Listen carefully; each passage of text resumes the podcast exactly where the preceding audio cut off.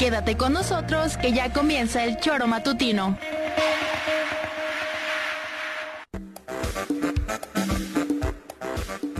Porque somos quienes alegramos tus mañanas. Interactúa con nosotros y búscanos en nuestras redes sociales como El Choro Matutino. Sintonízanos desde nuestra página web www.elchoromatutino.com y llámanos a cabina al 777-311-6050. De lunes a viernes, de 7 a 9 de la mañana, por Radio Desafío y también por Irradia FM 103.7. Somos la mejor revista informativa del país. Somos... El Choro.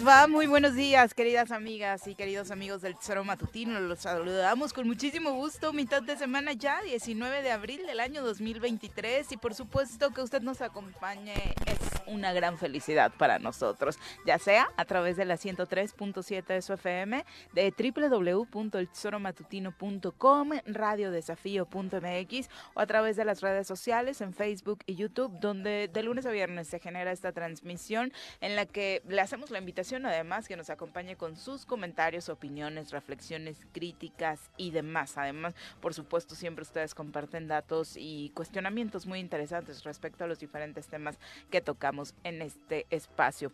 Hoy, por supuesto, eh, el tema central seguirá siendo esta crisis de nueva cuenta. Son como picos eh, de pronto que en el estado de Morelos vivimos porque la crisis de eh, seguridad es permanente, pero de pronto casos como los de estos tres jóvenes cuyos cuerpos fueron encontrados sin vida en Huitzilac, el asesinato del hermano de la diputada Macrina Vallejo, eh, encienden aún un poco más este foco rojo que, le insisto, de pronto ha permanecido desde hace muchos años encendido en el estado de Morelos, levanta más las reflexiones, nos hace a todos ponernos más críticos. Lo desafortunado es que después de pronto no pasa nada y tan no pasa nada que declaraciones tan indolentes como las que han realizado en estos días, primero el comisionado estatal de seguridad, José Antonio Ortiz Guarneros, y ayer el propio gobernador del estado Cuauhtémoc Blanco Bravo, pues simplemente reflejan esto, que les vale absolutamente lo que está sucediendo en nuestra entidad principalmente en materia de seguridad. Señora RC, ¿cómo le va? Muy buenos días. ¿Qué pasó, señorita Arias? Buenos días. ¿En materia de qué? Seguridad. Joder. ¿Viste lo que dijo ayer el energúmeno Particularmente a mí me parece que es de las declaraciones que más me han... No, no, esto ya no tiene... a mí me lastimaron, Juanjo, más que enojarme. Ayer la verdad A mí ya no me lastima nada de lo que haga el energúmeno ese. Me lastimó ni, siquiera desde el lado de la morelense, gobernada o no gobernada o desgobernada por, por este hombre, sino, o sea, es, es increíble escuchar a un ser humano hablar con tal indolencia ante el sufrimiento de otro. Pero porque hay seres humanos sufriendo acá. Pero hay seres humanos y hay seres humanos, cabrón. Los de hace 3.800 años, que es de donde viene, no tenían el, pareciera, el nivel de los que... No, no, pareciera no, cabrón. Este hace 3.800 años se hubiese pasado desapercibido. Seguro, desapercibido. Porque creo que rebuznaban. Y yo creo que este hace 3.800 años hubiese andado en su, en su hábitat natural, cabrón porque no tiene otra forma, no, no hay otra forma de entender. Bueno, y la nuestra, repito, bueno, pero al rato ponemos lo que dice. Ahora lo vamos a escuchar, por supuesto, por ahí el audio. Es una verdadera tragedia. Pepe, lo de Muy buenos días. Hola, Viri, buenos días, buenos días al auditorio, Juanjo. Eh, yo te soy sincero, ayer cuando lo escuché, estaba en pleno este, informativo y lo compartimos con el auditorio, sentí por primera vez, me han hecho Daño. Híjole, es que sí, Juanjo. A mí sí me molestó. Sí, Muchísimo. Sí, sí, pues, por- eh, Porque no puede ser, no puede ser el nivel de declaraciones, no puede ser el nivel de cinismo, no puede ser. ya- Estamos hablando a, raíz de que se sabe que murió, que asesinaron al hermano de de la, diputada diputada Macrina. y de los tres chicos. Ah, no, no, También habla eso. de los tres De chicos los- sí, sí, del Instituto pero la Nacional de declaración Salud fue Pública. después. Sí, la- el, tono de la respuesta en torno a gobernador que se sabe del asesinato que pasó es vayan y toquen Vayan, la tóquenle puerta, la puerta al fiscal", fiscal.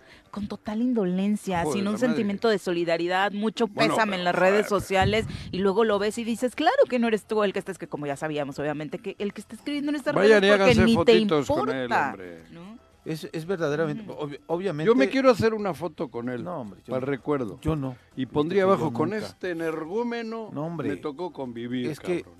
y, y- y desde luego, En y lo- serio, y yo lo hemos dicho aquí, al fiscal ¿Qué lo vamos a estar presionando, presionando para que se dé con los responsables de los asesinatos. Joder, bueno, cabrón. que se dé con el responsable del asesinato Yo si de la diputada este Gabriela que se dé con el, eh, la gente que eh, Con los cuatro mil. asesinó a, a este al, al hermano de la diputada Cuatro Macrina, mil.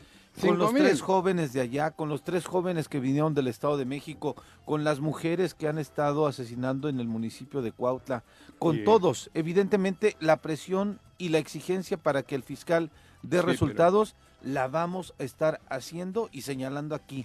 Pero, Pero, a ver, Pepe, carajo, no se encargan, no se enteran, no quieren asumir la posibilidad. Yo lo dije ayer, Juanjo, y lo vuelvo a decir hoy, ¿eh? La vida de nosotros, la mía, la tuya, la de Viri, la del Pepe, lo de los jóvenes que están acá, Kika, eh, este, Jonah, la vida de la gente que está en las calles depende del gobernador. La responsabilidad de salvaguardar nuestra integridad depende del gobernador y de Guarneros. Claro, la- Son los encargados constitucionalmente, legalmente, de garantizar que podamos desarrollar nuestra Pero vida de manera tranquila. Sí, Juanjo, pero son ellos y no se puede, no puede este tipo, el gobernador, no el que ocupa el cargo de gobernador, ah, ahora sí lo digo así, el que ocupa el cargo de gobernador no puede decir, ah, no, pues ya lo mataron, vayan con el fiscal. No, de él depende nuestra integridad. Y es una aberración la declaración que dio ayer. Mira que neta me acuerdo y me, me hierve la sangre. Vamos a presentar a quien hoy nos acompaña en comentarios. Directamente desde la Suiza morelense, llega cargado de pulque, barbacoa y quesadillas, el polémico diputado local de la 54 legislatura, Pepe Casas. Bienvenido. Qué milagro, Pepe, nos tenías abandonados. Sí, Muy ¿verdad? buenos días. Que- Tu periodo vacacional también estuvo larguito, ¿eh? Anda chambeando, y pero luego otros el- lados. No, muchas gracias Juanjo, Viri, Pepe. al Bienvenido. auditorio. Muchas gracias. Fíjate que no puedo dejar de hacer el comentario con lo que estoy escuchando, pues no, no de esta mesa, sino de las declaraciones del gobernador ayer. Y lo vuelvo a, a repetir, eh, es un ojete, es una gente que traiciona ya al Estado, ya dijo la definición. Y yo quiero a- en estos micrófonos decirle a los morelenses que de verdad eh, todos hemos sufrido la pérdida de un familiar por la delincuencia, el robo de un negocio, y todo esto lleva a una falta de dedicación, de trabajo eh, en el tema de seguridad. Lo dices bien, Pepe, quien es responsable de velar por la seguridad de los morenses es el gobernador. Sí, El fiscal es el encargado, ya lo hemos dicho muchas veces, sí. el fiscal es el encargado de perseguir los delitos. Sin embargo, la prevención de todo ello, quienes nos aseguran que pueda haber un este eh, operativos en las colonias, en los, tra- en los transportes, en todos lados, para que eh, la policía eh, pueda disuadir la operación de los delincuentes, no la hay, es nula. ¿no? Vimos a Guarneros lo que dijo con lo de Huitzilac, que nos separen, este, no entienden ellos todavía, o no alcanzaron a entender la trascendencia de sus declaraciones y la evidencia de su falta de eh, eh, profesionalismo. No lo alcanzan a entender ¿no? porque de pronto también eh, no existe gente que les reclame, que les cuestione, que les diga de frente que eso que están diciendo es una falta de respeto para los morelenses, Y, y sabes qué, Viri, vámonos a lo sencillo. ¿Cómo le va a tener? Ya no quiero hablar de la capacidad del gobernador, si tiene la capacidad o no de gobernar, porque yo creo que no tiene la capacidad. Ay, Pepe, te está saliendo humo. te juro, güey. Chécate, la- algo te está saliendo en el cerebro, güey. Para gobernar, porque para las finanzas le salen muy bien, porque la lana yo no veo que el dinero eh, esté en cuenta sin usar. Todo el Ahí también le ayudan. Todo el dinero del presupuesto, sí, pero así debe haber, compa- com- así debe haber Sí, pero contratado ahí le, ahí le gente interesa. capaz que de todos modos con ese, ¿Y para qué está Guarneros? que se utiliza el presupuesto se podrían dar buenos este, resultados. Y te decía lo sencillo, ¿por qué? Viri, tu casa la cuidas, la limpias, lubricas la puerta, este, tus pisos están limpios. eh, esta no es la casa de Cuauhtémoc Vas a Blanco. cagar al baño. Morelos Y le bajas al no Y le es la bajas casa al de agua. Son, son, son gente Que solamente vino a hurtar no nada más el recurso. Hoy se llevan también eh, la ilusión, la confianza que depositamos los morelenses en ellos, en, en un movimiento.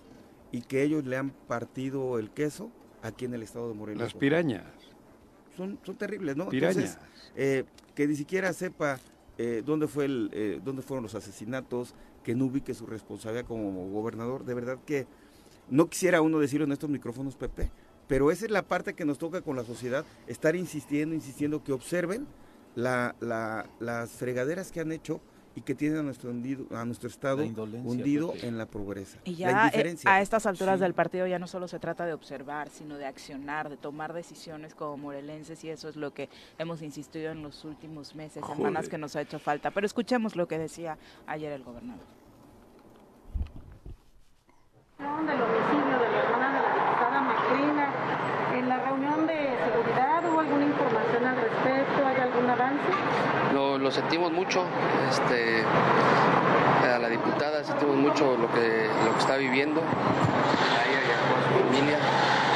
Eh, pues eso le toca al fiscal, yo como siempre se los he dicho, ¿no? ya se lo dije muchas veces al fiscal, ojalá y tenga eh, una investigación y que sea pronto, porque saben ustedes este, que las, las investigaciones este, las da el fiscal y bueno, en todas este, las- estas investigaciones se ha tardado. ¿Y saben si había alguna amenaza? No, fíjate que no, no ¿Tienen sabemos.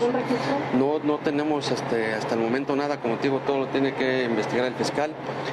Eh, a mí me encantaría que ustedes fueran a, a la oficina del fiscal, como me- él me dijo un día, este, digo, oye, es que me preguntan, necesito que me des información para darle a los medios de comunicación. Entonces sí me, me gustaría que ustedes fueran ahí a tocarle a su puerta para que les diga cómo va la, la- la investigación del- de todos estos casos. Oye, bien, hablando de ese tema. Bueno, ahí está. eh, pregúntenle al fiscal. La respuesta más fácil, la respuesta con- común, aparte. eh, ¿Saben por qué estoy calladito? mm, Porque qué? le diría de cabrón para arriba. Y prefiero callarme. Sí, pero, pero, Juanjo, después le preguntan, Este oiga, es un sinvergüenza como la copa de un pino. terrible, Juanjo, y después le, Terrible. le preguntan después de Es los un jóvenes. desalmado, un sinvergüenza. Le preguntan de los jóvenes. Cobarde, cabrón. Es cobarde, Indolente. exactamente. Pinche cobarde. Le, le- le preguntan cobarde. después del asesinato a estos tres jóvenes y dicen, ah, no, pues Cuernavaca no está en el mando coordinado. Maestro, no. Huitzilac, sí. fue en Huitzilac, Y Huitzilac, sí. fue en Huitzilac y eh, en Cuautla a cada día, a todas ¿Y dónde- horas, en todo momento. ¿Y dónde y el apareció mando muerto coordinado. el y en hermano? Cuautla, y en en Temisco, Xochitepec. y en No, no, no, Xochitepec, y apareció el hermano y en Macrina de en. Xochitepec. ¿Dónde, En ¿dónde Xochitepec. En Xochitepec. En Sochi. En Xochitepec. Ahí tiene su alcalde que son sí, uña son y mugre amigos, dos, ¿no? Con mando coordinado. sí, Pero es que no hay un municipio No, en el estado de Morelos que se Chalo se vuela la barda ya, digo, le sale cargándole hasta los zapatos de fútbol. Él y otro, hay dos. Es verdad, esta declaración de Hay dos que le cargan los zapatos de fútbol es en el, estado. el y me dan penita. de que le vale absolutamente todo lo que pasa en el estado, Juan José. Bueno, por Está eso, pero- pensando en irse a la, a la- de candidatura de la Ciudad de México. Yo sí lo digo, vete ya. Vete ya. Pero sí, no te Ya vete. caso. Ah, no, porque está esperando a irse sin problemas. Si no, ya se hubiese ido. Hoy sí, hoy sí, así como, como, como Sí. tú lo has dicho, no merece ya ni Ni el calificativo de gobernador. No, pero yo hace Eso, mucho que sí, se la claro. quité, cabrón, Sí, y sí, ustedes sí, se burlaban de mí. No, es Ahí que- tienen. Desafortunadamente es el Ustedes se gobernador. ¿Y qué ha cambiado? Es el. ¿Y qué ha Pero- cambiado? ok, yo ya asumimos que no es nuestro gobernador. No, pero, pero, pero, no, ¿Y? pero espera, cuando es el gobernador, pues bueno, yo como ya me limpié, digo que es un cabrón. Pues lo un sinvergüenza. decir, pero la Es realidad es, la realidad es que estaba... para mí ya no es el gobernador, ya que me quité. Siempre tienes que tener La realidad es que tiene el presupuesto estatal en Bueno, sus manos, sí, la claro. realidad es que tiene Sí, decisiones como Sí, sí, salvaguardar la tienen, seguridad lo en sus manos. Pero hasta hoy, con todos los que nos ha tocado vivir, siempre ha habido un respeto, porque guste o no guste, hasta con Graco, había un, había un respeto por la investidura, por el tal. Con este no, con este yo hace tiempo que me la quité. Este yo la falta. personalmente me liberé de eso. Él mismo le Yo sé que en Morelos no hay gobernador, hay un sinvergüenza que está al frente, Así es. po- pero por culpa nuestra, Sí. porque nosotros le hemos permitido, se burla de nosotros, porque dice, mira cuánto idiota tengo aquí en la tribuna. Fallo el penalti, fallo el tiro de esquina, fallo el remate de cabeza, hago dos autogoles y todavía me aplauden en la tribuna Sí. y Coincido. para verme y la sigo cagando. Mira, ahora voy a tirar este penalti y lo vuelvo a tirar fuera. Y lo- y sí, y- Y lo tira fuera y otra cinismo. aplaude la tribuna. Eso no pasa ni en el fútbol. no. Eso solo pasa aquí. Justo ni en eso el está- fútbol. estaba imaginando en el fútbol, en, No, qué claro. ocasión se ha presentado eso, nunca. Las cagadas Nunca. que está haciendo una tras otra, ofensivas hacia la tribuna, Y el cinismo. en con- ningún equipo del fútbol lo hubiesen respetado, por mucho Cuauhtémoc Blanco que haya sido. Porque el otro día le abuchearon al, al- al portero de México. Sí, ¿eh? claro, Ochoa. A Ochoa le abuchea a la gente cuando hace en su A la estadio. selección en general. Bueno, pero no, no, claro, me refiero a eso. Hasta en eso la gente ha reaccionado. Aquí no, aquí es culpa nuestra. Aquí es exactamente tenemos lo que nosotros queremos. Porque desde la tribuna le seguimos aplaudiendo. Nos hace gracia esas No, sinvergonzonadas que No, dice. La gente que le entrevista, ¿no les da pena, cabrón? Sí, no es terrible. Y sabes qué, no hay uno que le diga, vayan allá al fiscal, digan, a ver, señor gobernador, su papel Claro. es eso. Nadie lo confronta. Señor nadie- gobernador, no, le estoy preguntando por qué Eso te estoy diciendo nadie. Claro. Y, y otra cosa, no sabe Juanjo, que la fiscalía está hecho para atender 100, 200 casos. Le llegan 2000. Le llegan 2000. Está súper saturada la fiscalía por culpa de que no hay prevención. De que les vale madres el estado de Morelos a esta cuadrilla sinvergüenzas encabezadas por Cuauhtémoc Blanco, el energúmeno ese. y Es así. Y es la primera Y vez. entonces, ¿qué pasa? Yo estoy diciendo eso y salgo ahí y sé que puedo tener repercusiones, pero hay que hacerlo. Hay que hacerlo ya. No aunque sea un día, aunque sea una semana, aunque sea un mes, no podemos permitir esto. La dignidad de Morelos, ¿dónde está? En serio, a lo mejor dicen estás exagerando, Juanjo, No, joder. no. A, a ti te indignó lo que oíste, a ti también, Bien, a ti también, a todos les Pero indignó. cañón. Joder, cabrón. Y Cañón. Pero cañón. tal vez solo a nosotros. ¿eh? Ah, bueno, por eso, entonces, eso te digo, la O tribuna sea, sigue a mí lo que me sorprende Ah, es que de pronto sí, dos o tres actores políticos entonces- con críticas en redes sociales. Vamos a hablar de otra fuera cosa. de eso, ¿qué pasa? Vamos a hablar de otra cosa. Dediquemos el choro matutino a hablar de Ucrania o hablar de, no sé, de, de Luxemburgo Mm. o de Mónaco, cabrón. Vamos a hablar de otra cosa porque si a los demás aquí les parece normal lo que se está viviendo, muertes y muertes y muertes, crisis económicas, desfachatez, estupideces por todo lado, robo, atraco, dinero, cabrón, todo eso está normal, pues entonces viva la madre que nos parió. Pareciera que los morelenses nos estamos acostumbrando Claro, a verlo con vamos a normalidad hacer o otra que hasta cena. nos gusta. Vamos a hacer otra cenita, cabrón. Porque pareciera que sufrimos este síndrome de Estocolmo donde terminas encariñándote con el Claro, secuestrador. Pues eso, ¿no? vamos a O hacer sea, otra cenita. Te está lastimando todos los días y a la mañana siguiente le pides una foto, le pides el autógrafo y sonríes con Y él. le pides una entrevista. ¡Ay, qué simpático Cuauhtémoc, Es cabrón! terrible. Eh, Y el muertito en la banqueta. Duele, duele. y la Juanjo. crisis económica en la cartera de todos. Y, así. y la Y crisis en de Huichilac no queda un árbol. la crisis Y de en San Juan de, digo, en Coatlán del Río, parecido. Y en el otro lado igual. Bah. Pero, ¡ja, ja, ja, ja! ¡Viva Cuauhtémoc! ¡Qué bonito! Firma- ¡Ay! fírmame la playera. A ver, va, y, y otra pregunta, oye Cuauhtémoc, ¿y habrá equipo en el Coruco? ¡Ja, ja, ja! Sí. Va a llevar otro equipo, el de la Premier, que está en el centenario, porque ahí no pueden jugar, porque ha echado a perder el centenario. Lo va a llevar a jugar al Coruco. ¡Ja, ja, ja! ¡Bien, Cuauhtémoc! ¡Qué bueno eres, Cuauhtémoc! Hala por ahí, cabrón, hagan otra cena en las mañanitas. Cabrón. Es verdaderamente terrible.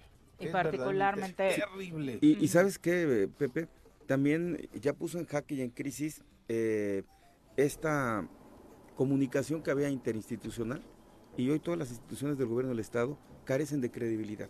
Dime tú, si el gobernador no tiene credibilidad, todas las demás dependencias están igual. Escuchaba en el ¿Pero tema... hay de- o qué? Estaba en el tema ¿Pero del qué otra- presupuesto, Juanjo. Pero yo, ¿tú sabes No, de otras sí, dependencias? no, ¿Cuál? fíjate cómo está el cinismo. Solo, yo solo sé de dos dependencias, la que tiene Juan Pons, que es dinero, y la que tiene otra, ¿cómo se llama? Otra chica. Ah, pues te falta la más importante, ¿Cuál? la Comisión Estatal del Agua, Ah, con bueno, Jaime. Ahí está en la ¿Cuál caja chica. No, está hablando de las secretarías en general, ¿a eso te refieres que no sí, sí? Sí. Yo, yo que no existen. Bueno, esa... No, pero yo me refiero, son pero que instituciones, existan. ¿no? Porque están Tú a- dime, dime cinco secretarios ahora, sí, a bote pronto, salvo los dos candidatos. Cecilia, Candidatos. el güero, Sí, claro, pues, cabrón. los Ponchito. ¿Eh? Ponchito. ¿Quién es ese? Ponchito, el- mi Alfonso. compañero ¿Pero qué has legislador. escuchado de él en el Pero- último año? Ah, pues tú lo conoces, No. compañero Sí. tuyo, Yo lo conozco, claro, por eso lo, lo veo, ¿no? O ¿Pero sea, en serio, Chitopón. de pronto... Pepe Galindo también, este, compañero compañero, de, tuyo. compañero mío, que Bueno, está en, ¿y en qué han la secretaría. Algo dime, Y- a bote pronto, sí. Y esta parte de, de tan nos vale que ahora que mencionas Ponchito me acuerdo de él teniendo una secretaría tan importante como la de Desarrollo Social. Prefieren, Ah, es- prefieren claro. mantenerse en, el anonimato, ¿por qué? Porque no hay trabajo que entregar a la ciudadanía. Y te voy a decir la Tú otra. Pepe, todo te lo voy a que decir- Te voy a decir la otra, ¿eh? ¿Cuál? Nosotros aquí criticamos a las magistradas del Tribunal Electoral por la fotografía que se tomaron con Cuauhtémoc Sí. y las resoluciones que han tenido. Por eso. El día No, no, no fue solo. Empezamos a criticarlas no solo por la foto, por, por lo que hicieron después de la foto. Ahí te va, la foto el es Congreso del Estado, sí. cuidado. Que Algo no es solo. Algo que no hemos mencionado aquí y yo lo pongo en la mesa el día de hoy. El día del aniversario de, de la erección del Estado de Morelos, ¿no? Antier. que no fue el gobernador a ese evento, Y fue después, Zapata. se levantó tardita, tardecito porque fue después con la Secretaria de Bienestar que vino a entregar, hizo una entrega simbólica Lo al del país. país. Ese día en la ceremonia se entregó la venera José María Morelos y Pavón, que es a ¿Una condecoración o qué? sí, una A condecoración.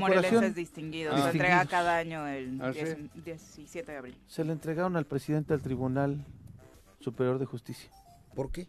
¿Quién es ese? Jorge Gamboa. ¿Por qué se le entregan a él? El Ejecutivo reconociendo al titular del Poder Judicial de nuestro Estado. ¿Por qué? ¿Cuál fue su mérito? Lograr Ser que ser presidente del tribunal. No me hagas que hable. No, te lo estoy diciendo yo, Juanjo. Es verdaderamente increíble que lo haya además recibido. ¿Quién lo propuso? Pues es que Ahí, en el cachondeo absoluto, para poder reconocer al presidente Pero- de un poder Pero ¿y de qué le sirve? completamente ver, ver, independiente. ¿Y de qué le sirve esa? Ah, no, pues de na- esa- esa seguramente para, para algunos que sí realizan no, un sí, trabajo. claro, claro que por sí. eso, pero a él que Para cachondearlo, Juanjo. Pues a él le- le a mí el sí ego, me dicen Juanjo. que me van a dar la presencia, digo, bueno, pues la de yo qué mérito he hecho. Me la pueden dar y me la recibo y, y yo en mi fuero interno me siento en el baño de mi Ese casa es el tema. y digo, Juanjo, Ese es el ¿para tema, qué me Juanjo. anda, para qué, para qué, para qué te han dado esta madre Ese si, es si el no has hecho nada? Ese es el tema. Estás, estás sentado en la taza del baño, ¿eh? Ahí Ahí- llegan las mejores reflexiones. ahí me ilumino. Al vaciar un poco el estómago, Ese es el tema. ajá. ¿Cómo buscan cachondear? Pero ese ¿Cómo pero ya hacen? es el jueguito. Claro, Juanjo. Sí, ¿Quién pero ¿cómo se presta el propio presidente del Tribunal Superior de Justicia? ¿Cómo se presta No esto? me hagas que hable. No, pues me no hables. bueno, Yo lo, digo. que deja es evidenciar los, los tratos internos oscuros, los acuerdos que hay detrás de y que estamos viendo en las resoluciones. Esa es la realidad que estamos teniendo aquí en el Estado. Desde el tribunal, ¿en qué Cero resoluciones? Prudencia. Pues, este... O sea, me parece también como que esta parte de lo que sucedió con el Tribunal Estatal Electoral ha sido muy claro. Sí. Ahora, la relación, obviamente a muchos no nos Viri. gusta esta cercanía ni que exista una hermandad prácticamente entre un- dos poderes diferentes, pero la realidad es que nos gustaría ver una dirección muchísimo eh, más cercana a los ciudadanos que al Ejecutivo Estatal, Sí. ¿no? Una relación que venga desde el Tribunal Superior Que la justicia más sea relacionada con las necesidades de los ciudadanos, sobre todo en esta crisis de seguridad. Pero la realidad es que hasta hoy, igual que lo decimos con el día de las eh, eh, magistradas del Tribunal Estatal Electoral, ¿no? La crítica vino cuando las decisiones, por Sí. supuesto, ya se tornaron totalmente favorables. Hasta ahora, aquí vamos en el capítulo de la foto, ¿no? Si hubiera un juicio de procedencia en contra del gobernador, si hubiera un juicio político en contra del gobernador, No, Mira, pues, justo nos escribe Víctor después Sánchez de que el- Trujillo y nos dice, ¿y el Congreso cuándo iniciarán juicio político? Ah. La omisión también es parte de la tiene corrupción. toda la razón, tiene toda la razón, y allí está. Y ahora, este, con esta situación este, ambigua que tienen allí en el Congreso sobre si el- las decisiones del tribunal trastocan la vida interna del, del- del Congreso, pues vamos a ver qué es lo que pasa. Entonces, pero si, si, si procediera este juicio de que la Fiscalía este, Anticorrupción eh, metió, tres juicios de procedencia, ¿a qué, a dónde cae? Al Tribunal Superior de Justicia. Claro. Y entonces ahí, Lo bendice con la presea. ¿Es eso lo que quieres decir? eso es lo que quiero decir, Juanjo. Se, se presta a un nivel de especulaciones y de falta, insisto yo, no me, no sigas. lo que pasa formas- es que no el sigas, gobernador se lleva otra demanda, joder. El gobernador se lleva tan mal con el pueblo, tan mal con las instituciones, que cuando vemos este tipo de cosas, obviamente presumes la, la complicidad que hay en intereses mezquinos, oscuros, muy lejos de la ciudadanía. Eso es lo que pasa. ¿Por qué? Pues porque el gobernador no se lleva bien con nadie, más que con los que le convienen de momento, ¿no? Porque los que no, pues Porque sobre... también usa a la gente. Claro, Claro. ¿no? Aquí ya lo hemos comentado en los micrófonos. Y yo comentaba lo de las instituciones hace rato, Juanjo, porque el tema del dinero también es un tema básico en este gobierno. Y eh, leo cómo van apuntalando ya eh, la forma en que van a boicotear, a seguir boicoteando y tensionar las relaciones entre el Congreso y el gobierno del Estado. Porque ya salió a decir el de la CEAGUA, a decir el de la- este Jaime, que necesitan que se les apruebe el- el- la transferencia de recursos, porque si no, se van a parar las ofas de ¿No infraestructura. le escuchaste y a. Guarneros ayer? Paréntesis. Necesita para No, las pero, cámaras. eh, por otro También, lado, tienes razón. al director Eh, del pero, penal Pepe, diciendo, ahí. rápido, el Eh, no, no, no, es Sí. que es- va, no te quiero interrumpir. Diciendo que les falta dinero para eso en un presupuesto que mandaron ellos, y que no, no, lo el gobernador contemplaron. ellos ni Claro, se enteraron. El de reinserción social. el de reinserción social, que le hacen falta 5 millones de pesos para los alimentos de los... 12, Ah, bo- 12, 12 perdón. millones. Para los alimentos de los reclusos. O sea, ya te estoy diciendo, oye, si dejo mañana sin comer a los reclusos, es tu bronca Congreso del Estado, porque Claro. entonces ya tratan de, de jugarle al vivo. En un presupuesto que ellos Pero ¿quién se mandaron y que no contemplaron y que no puede ser, esa Pepe, lana. Es que sí que se la a cree la a- población, a, Juanjo, a de cuatro meses, o sea, apenas va a la primera, tercera parte del año y ya sus presupuestos no le salieron porque evidencian que no supieron programar el gasto público. No tiene por qué haber transferencias presupuestales. Normalmente una, transferencia presupuestal en un, en un gobierno es al final del trienio, de, perdón, del, al final del año, cuando estás haciendo ajustes o bajo una situación extraordinaria como un terremoto, como un tema de eh, eh, fortuito natural. Sí, Anoche tembló. 5.8. Y, Por pero, cierto. pero que ahorita estén pidiendo transferencias presupuestales, también evidencia, yo creo que ahí el Congreso del Estado también puede observar un ejercicio indebido del eh, servicio público, porque cuando tú no transparentas las finanzas, no haces una buena programación, también está eh, eh, constituido en la ley como, como, como un este incluso delito. Ujú. Entonces, imagínate cómo juegan con hoy los reos, que también tienen familias que eh, eh, tienen el derecho a los alimentos, eh, que ahora los quieras poner en jaque y dejarlos sin comer allá. ¿Qué sigue? Pero bueno, ya llevamos media hora hablando del tema y horror. preguntar. ¿Y? No, No. yo le ¿No? quería contestar Bueno, pero Sánchez. terrible. No, o sea, Lo terrible, otra vez, es que no hemos dicho con la claridad que hay que decirlo. Ayer mataron, apareció sin vida el apareció cuerpo sin vida del hermano de el hermano de otra diputada, Sí. De Macrina. de Macrina. Pero además con Tengo huellas de tortura, que- Juanjo. eh, ¿eh? Con huellas de tortura, Tengo maniatado. entendido que pidieron hasta rescate, que era un Rescate. secuestro. Yo, yo, ah, y mucho este güey, este güey, ojete. el energúmeno este, está diciendo que vayas a tocar la puerta a la fiscalía. Diez minutos después de que le hayan matado, de que haya aparecido asesinado, la fiscalía te tiene que dar las respuestas que ellos no han evitado en, en seis años, no han hecho nada para que no haya ese tipo de acciones. Pero además con un Hay que ser energúmeno. ¿Qué va, ¿Qué va a decir el fiscal si el cadáver todavía está sangrando?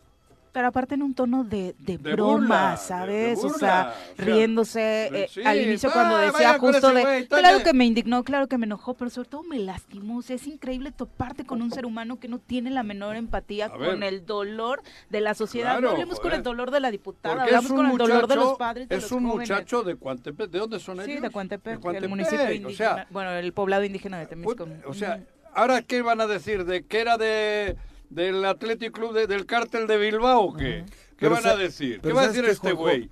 ¿Sabes El energúmeno este, ¿qué ¿Cómo me siento como ciudadano? Hombre, Obviamente agredido por las declaraciones del gobernador, quienes nos gusta el- la política y todo eso, pues obviamente puedes desmenuzar lo que dice el gobernador y, y te lastima cuando estás cercano con la gente.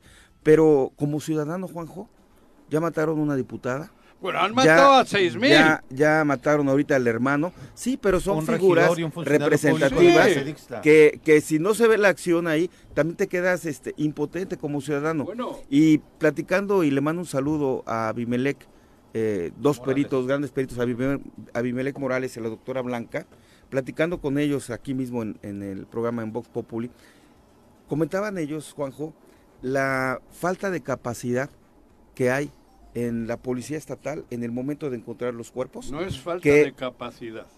O bueno, lo hacen entonces a propósito Es para que se altere la escena del crimen, total, para si que les- no- se si- borren las evidencias. Si quieres que actúen bien, lo pueden hacer. Claro. Estoy seguro. ¿Cuántos policías hay? ¿Cinco mil? ¿Seis mil? Si quieres tú, los haces. Vuelvo al ejemplo de Maquel. ¿Cómo se llama este güey? de- Bukele. Bukele. Cabrón, estamos en un acuerdo. Si quieres, se puede. Punto. Tienes seis mil gente, seis mil policías, armas, tal, coches, vehículos. No quieren. Así viven bien. Porque así a río revuelto estamos preocupados de que no nos vacunen mientras ellos tienen todo le- el pastelito en su, en su Entonces, mesa, güey. el así, crimen no organizado otra. estaría infiltrado en la CES. ¿Por qué? Pues porque alteran las evidencias de los, de, de los lugares donde se cometieron los crímenes. Y eso no lo dice el gobernador. Eso es parte de, de su responsabilidad de la Ah, Secretaría. Y que alteres la escena del crimen, no cuides lo, lo, lo que se encuentra ahí para tener una correcta investigación Y que- poder lograr con el responsable. Y luego la fiscalía. Pero luego la responsable eso es la fiscalía. luego la fiscalía. Es a lo que voy. Eso. Bueno, pero en fin. Y solo para redondear esta analogía que haces con Bukele, el presidente de El Salvador, justo estaba leyendo que la comparativa puede ser prácticamente al cier- 100%. Ayer eh, veía una entrevista donde él mismo comentaba eh, que para algunos es positivo, para otros no tanto, pero ni siquiera terminó una licenciatura, ¿sabes? En este sentido de tampoco es que los grados de estudio, que ayer Mm. lo decías, No. tampoco es que No. existan, eh, por supuesto que está rodeado de un gran equipo, de eso dice, se encargó para redondear lo que hoy está sucediendo en su gobierno, pero él habla, insisto, guste o no guste, de cómo él quería ver a un Salvador diferente, a un Salvador Eso no te estoy pisoteado, diciendo. y pues ahí están las estadísticas hoy a su favor, ¿no? Para quienes de pronto ponen eh, de no, Quiso es y que, pudo. es que de pronto Porque los grados de estudio de. Cuau son la consecuencia de esto, no. Incluso No, una persona que no tiene los A ver, Viri, tú y yo le estudio, conocemos. Siempre le ha valido tres pepinos. Siempre. Siempre. Pero particularmente yo, Desde que... al escucharlo ayer, Juanjo, yo sí sentí una diferencia. Yo sí creo haber conocido a un Cuauhtémoc Blanco más empático. Tú conociste a un Cuauhtémoc Blanco más No, no simpático. sé qué ha pasado Bah, en estos años, pero de verdad, Pues esa, que- esa fue la parte que más me Pues impactó. es como el cáncer. De verdad. Es ¿Verdad como el sí? O sea, cáncer. eso, o sea, ¿Qué ha no- pasado? Es como el cáncer. Si no le tratas, va a peor, hasta que te ¿Cómo mata. puedes bromear? Este es el cáncer de Morelos. Priorizar tu pelea política con eso, con los muertos frescos. Por Pero el es el Estado, con ¿por qué? Pues cadáveres porque- por toda la Porque este es el cáncer. No sé- mira, ahora sí que creo que hemos tocado fondo. Sí. Creo. Yo, yo coincido contigo, Juanjo, ¿eh? Hemos ido, Ayer para digo, mí yo desde fue que estoy en el 2000, ayer para mí fue lo más aberrante que le he escuchado en todo este tiempo. Que mira que el, No, pero yo hablo como, no. como, como Eh, pueblo ah, morelense. no, claro, si lo permitimos. Yo llegué el 2000, gana Sergio, y bueno, ahí había frivolidades en, el- en su gobierno. Sí. Era- digo, pero de alguna manera eran morelenses, había un, había un trabajo... Y se equilibraba con la exigencia de los otros morelenses. Ah, por eso, era... Sí, luego había- había- había luego una- llega Marco Adame, había un hombre muy fuerte. serio y tal, Sobrio. también con sus jaladas por algunos de su equipo. Sí. Luego llega Graco... Un ejercicio de gobierno que ya es de fuera. Sí. Digo, y lo digo en serio, ya, ya no es lo mismo. Ya no es lo mismo. Graco ha hecho buenas cosas a nivel ideológico, con las que yo he comulgado y he compartido, pero ha habido otra serie de cosas que no. La, la situación Ah, de corrupción, Eso. el permitirle que El- su hijo decidiera cosas. Sí, exacto. el- el- el- el de- de- Eso, de- ahí empieza ya la gran catástrofe. me parece que Pero luego cuando llega Graco derivado... ser presidente de la República Ajá. y se va a la gira estatal, nacional, es cuando Graco, me parece que el gobierno perdió la brújula. Si Graco hubiese seguido en su línea, manteniendo la cordura con el gobierno, con, con, con Andrés Manuel, eh, sin haberse brincado con Peña Nieto. Bueno, Hay eso mucho- lo hizo el primer día. Es por eso te- que te estoy diciendo. Esas son las cosas que empiezan a deteriorar gravemente al Estado para mí. Porque si no hubiese, se hubiese mantenido en aquella línea, probablemente hoy tendríamos otro gobierno, Estoy otro gobernador Estoy de acuerdo. no se hubiese hecho falta al, al, al- al energúmeno este, ni Andrés Manuel lo hubiese necesitado. Pero bueno, ya está. Ahora a mí me parece que ya hemos tocado fondo. Eh, Bueno, sí, esto es lo más... De aquí ya no puede ir a peor. Yo creo es lo que... más lamentable hasta el momento. No. No, sé si tocar fondo, porque 20 pareciera que con Sí, estos eh, sí, gobernantes, sí. Juanjo, podemos ir Digo, todavía más abajo. Aunque, el- bueno, en este transcurso, en el año Claro, que resta. claro. Ah, no, no, ya, Sí. ya. Por eso te decía, año, cuando sí. se ponen felices de, ay, es que ya le falta menos para que se No, vaya. no, No, hay personas Fondo que van a seguir, de aquí al 24. familias que van a seguir sufriendo. Estamos en el fondo y van a seguir a- a- cagándola fuera de la Juanjo, taza. estos canijos, ¿Eh? estos ojetes ya, ya, ya están eh, locos y obsesionados por el poder. Y lo dijo Guarneros. Enfermos. Con el tema electoral, los- la delincuencia va a subir, los muertos van a aumentar. Ya lo da por O sea, hecho. ya lo dio por O hecho. O sea, a mí me daría pavor. Porque evitarlo. ellos van a tratar. Mira, el, el que Cuauhtémoc quiera, ya lo platicamos, quiera continuar en un cargo público y su equipo, es por un tema de blindaje por toda la delincuentada y las bribonadas que han hecho. Ellos necesitan el cargo para blindarse ellos, no para ayudarle a la gente en, No. en nada. Él necesita un Él y, y dos, tres de su equipo, Sí, Pepe. sí, sí. ¿no? que van a, a tratar de, de imponer, de impulsar, eh, y entonces quienes le vayan estorbando en el camino están locos, porque es un tema de sobrevivencia personal en sus finanzas y en, en- en no ir a la cárcel. Es delicado lo que dices. Quien se les vaya poniendo en el camino, aguas. Son las Y yo lo que digo es, 7.37. finalizo así. Ah, perdón, Viri. La seguridad de nosotros y del auditorio depende del gobernador. Bueno, tiene una responsabilidad hoy yo ya, como dice Juanjo, yo ya no le pongo en mis manos la Ah, no, claro. mi seguridad. Yo Pero- tengo mi estrategia para cuidarme Sí, todos los días, sí, ¿no? Oye, O sea, ¿cuántos ya sí, estamos comprando una vela y poniéndola al exacto, o sea, santo? Creo que es más efectivo que decir en estas Por elecciones Dios. tampoco de, ay, ya Estoy no es de mi acuerdo, gobernador, no, no pero no le quito Yo la si veo una patrulla Claro me alejo. Primera, primera medida que yo Sí, tengo. Veo, supuesto. mando, ¿qué madres es eso? Coordinado. Coordinado y me alejo. Claro. Porque vete a Huichilac. Sí, estoy Y de sé acuerdo. por, ca- por qué calles no debo- del mando coordinado y a ver qué te pasa. Pero no le quito la Pregunta responsabilidad. Huichilá, ¿qué te Yo estoy de acuerdo contigo Ah, y estoy bueno. de acuerdo contigo, Viri. Totalmente. Cada quien tenemos ya nuestras propias medidas de seguridad, pero la responsabilidad Ah, bueno, sí. de nuestra integridad, de nosotros, del auditorio, de todos los morelenses, Sí, sí, es del gobierno del Estado. del gobernador, de quien ocupa ese, es- ese espacio y del señor Guarneros.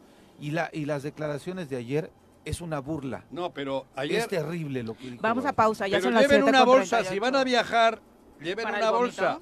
¿Eh? ¿Para el vómito? No, para el vómito o para la meada. Ah.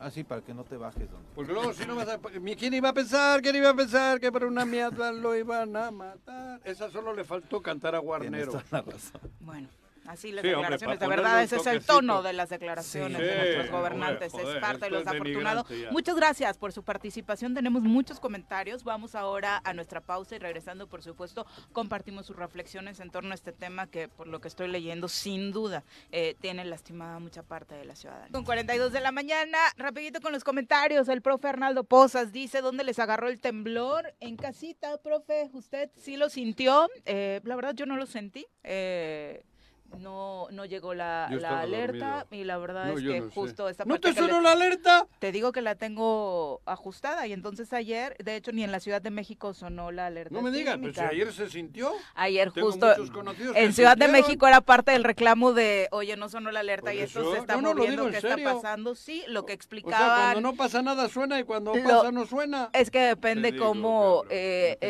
eh, justo la tecnología No. analice cómo viene el temblor y de pronto va haciendo el análisis conforme va eh, avanzando y justo conforme avanzaba parecía que disminuía y al contrario, por lo que se sabe, quienes lo sintieron fue como un pequeño jalón, eh, lo que se sintió ayer por ahí de las 10 con 50 de la noche. Esas alarmas. Eh, pero no que te alegraba que no sonaran las alarmas. No, a mí me parece que no es necesario que todos lleven la alarma. Yo lo, lo mantengo. Eres Contreras, Juan No, Contreras, o sea, ¿por qué? Cuando suena te enojas porque no, no, suena. no, Ustedes la defienden y ahora que Yo viene sí la defiendo, por no le supuesto. suena. Joder, cabrón.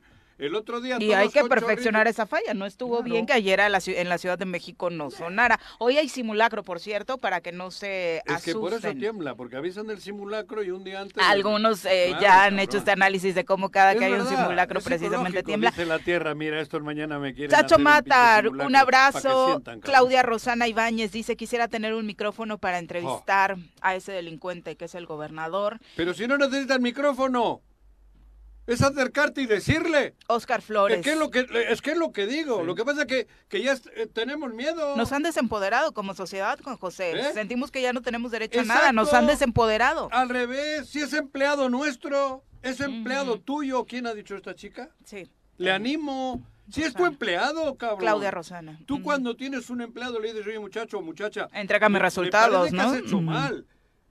No, que lo he hecho bien, que has hecho mal, que has hecho mal esto. Y le vuelves a decir y al final le dices, pues lo siento y te vas, cabrón, porque es tu empleado, no le tengas miedo, es que camina como si Justo, fuese Robocop, justo cabrón. eso, justo Pero eso. si no tiene, es, es- es un cobarde. Oscar Que Flores. vaya solo. que redondea su opinión en este comentario, dice, desafortunadamente no veo en el ánimo de la gente salir y protestar eh, por la ineptitud, por el desinterés y por la corrupción. Exacto. Eh, nadie levanta la voz, nadie utiliza las herramientas, incluso Claro. por lo que está sucediendo el Congreso, en el Congreso, dice Oscar Flores, no utilizan la voz ni las herramientas para destituir al gobernador, incluso en el Congreso se la piensan por cálculos políticos. estrategia política, Ellos exacto. también le están fallando al pueblo. Bueno, Bueno, mañana hay una manifestación, ¿eh? Están convocando los estudiantes del Instituto Nacional de Salud Pública a una manifestación a las 10 de la mañana, partiendo justo del Instituto Nacional de Salud Pública al Zócalo de Cuernavaca. El tema es exigencia de justicia por el asesinato de estos tres jóvenes allí en Huitzilac, pero además la exigencia de que nos garanticen la seguridad. Si quiere ir, adelante. Vamos a saludar con muchísimo gusto esta mañana en cabina a Raúl Israel Hernández, ombudsperson de Morelos. Bienvenido, muy buenos días. ¿Qué tal? Muy buenos días, Viri, Pepe, Juanjo, hola. mi querido Pepe también. Muchas gracias. Muy contento Qué de gusto estar verte. nuevamente con ustedes en esta mesa de trabajo. Ya ni siquiera podemos decir que es para analizar la crisis de seguridad que se vive en Morelos porque ha sido permanente. Prácticamente es un tema que tocamos en todas y cada una de las entrevistas que te hemos realizado a lo largo de tu gestión. Sí, eh, bueno, la materia de seguridad pública, yo creo que lo hemos dicho muchas veces, es la agenda que ocupa al Estado, al, eh, a, a todo el país en su conjunto. Y Pepe decía ahorita algo muy importante, estaba dando cuenta de un movimiento o una, una manifestación que se está programando para el día de mañana y es que eso es lo que le queda a la ciudadanía cuando las instituciones no dan los resultados que conforme a sus atribuciones pues, la sociedad espera. La manifestación, la protesta, los inclusive actos de desobediencia civil son las únicas herramientas que en un Estado democrático eh, tiene la ciudadanía para poder exigir que pues se escuchen estas, estos llamados, ¿no? Estos eh, reclamos en algo que en lo que se está fallando. Y pues es el caso de la, de la, de, de la marcha que entiendo se está eh, programando para el día de mañana. Sí, que es la que convoca la comunidad del Instituto Nacional Sí. de Salud Pública, acompañada de, Y que, de- del sindicato y demás, pero desafortunadamente la primera respuesta la vimos ayer. Se ojo, manifestaron los jóvenes y ¿qué hicimos? Reclamos. Ver, Rechazarlos. Y lo, y lo, y lo, lo, lo grave, eh, este tipo de eh, sentimiento de impotencia, de inconformidad, de ausencia de autoridad, puede desencadenar una serie de consecuencias que ya han ocurrido en nuestro estado, porque eh, pues la sociedad al ver que no hay justicia, que el sistema no está funcionando, pues lo que hace es hacer justicia por propia mano. Ya hemos tenido episodios de violencia colectiva y eso es lo que debe de, de- de- de también tenerse en cuenta a la hora de eh, pues hacer una valoración y los ajustes que sean necesarios para poder ir avanzando en esto. ¿no? Yo creo que todo el sistema de justicia penal en su conjunto que está conformado tanto por la parte de la prevención, que es la más de las más importantes, obviamente la procuración de justicia, la administración de justicia y el sistema de reinserción social, pues no han sido capaces, lo hemos dicho también aquí en reiteradas ocasiones, este sistema conformado por estas cuatro etapas no han sido capaces de precisamente prevenir, investigar, sancionar, dar reparación a las víctimas de violaciones a derechos humanos y las eh, a las víctimas también de delitos. En las últimas declaraciones que hemos estado escuchando en torno a la- al clima de inseguridad que se ha recrudecido en la entidad, eh, a mí me preocupa que eh, no se, eh, o- se olvide o se pase inadvertido algo que es muy claro en nuestra constitución política de los Estados Unidos mexicanos en el artículo 21, de donde se desprende que la seguridad pública es una facultad, es una atribución, una obligación concurrente, no es de un municipio, no es exclusivamente de un estado, no es exclusivamente de la federación. El artículo 21 constitucional claramente establece que la seguridad pública es una materia, es una obligación, una facultad eh, una atribución concurrente entre federación, estados y municipios, en donde inclusive no nada más están las instituciones propiamente de seguridad pública, sino Claro. todas las instancias de gobierno que algo podemos hacer en un fin común que es el combate a la delincuencia, el combate a la impunidad. Y si esto no se entiende, pues no vamos a tener eh, un, un futuro en el que se puedan ir viendo resultados. Y es muy obvio que no se entiende. Pues bueno, es lo que eh, en últimas, eh, insisto, en últimos días hemos estado escuchando en, en- en- diversas declaraciones y, y, pues eso lo que, lo que genera es una percepción todavía más desoladora, lo decía hace un Sí. momento, de la ciudadanía, de que bueno, si no tenemos una, eh, una actitud de asumir responsabilidad de cara a la sociedad en esta materia, pues difícilmente vamos a ver coordinación en todo este sistema. Un un sistema de suyo supone, supone eso, ¿no? De pronto las víctimas en general, no solo en materia de seguridad, llegan mucho a la Comisión de, de Derechos Humanos por diferentes razones, Raúl. ¿Has notado también entre ellas eh, un cambio de actitud, más de enojo, más de hartazgo, ya como de aceptación, como de que se resuelva mi problema y ya después no me importa lo que pase? Mira, hay eh, de todo tipo de casos, todos, eh, ninguno, ninguno de ellos es más importante que otros, todos los casos en donde se ve involucrada la violación de un derecho fundamental, pues este, debe de preocupar, ¿no? Porque no se trata nada más de emitir una recomendación y dejarla ah, ahí, en va. el caso en específico, la finalidad que tienen estos instrumentos es, pues sí, en efecto, que se, eh, se corrija, en el caso concreto, se repare el daño a la víctima de una violación de derechos humanos, en este caso en tareas de seguridad, pero también que se... En, en, en los subsecuentes se tomen las medidas para eh, evitar incurrir en esto.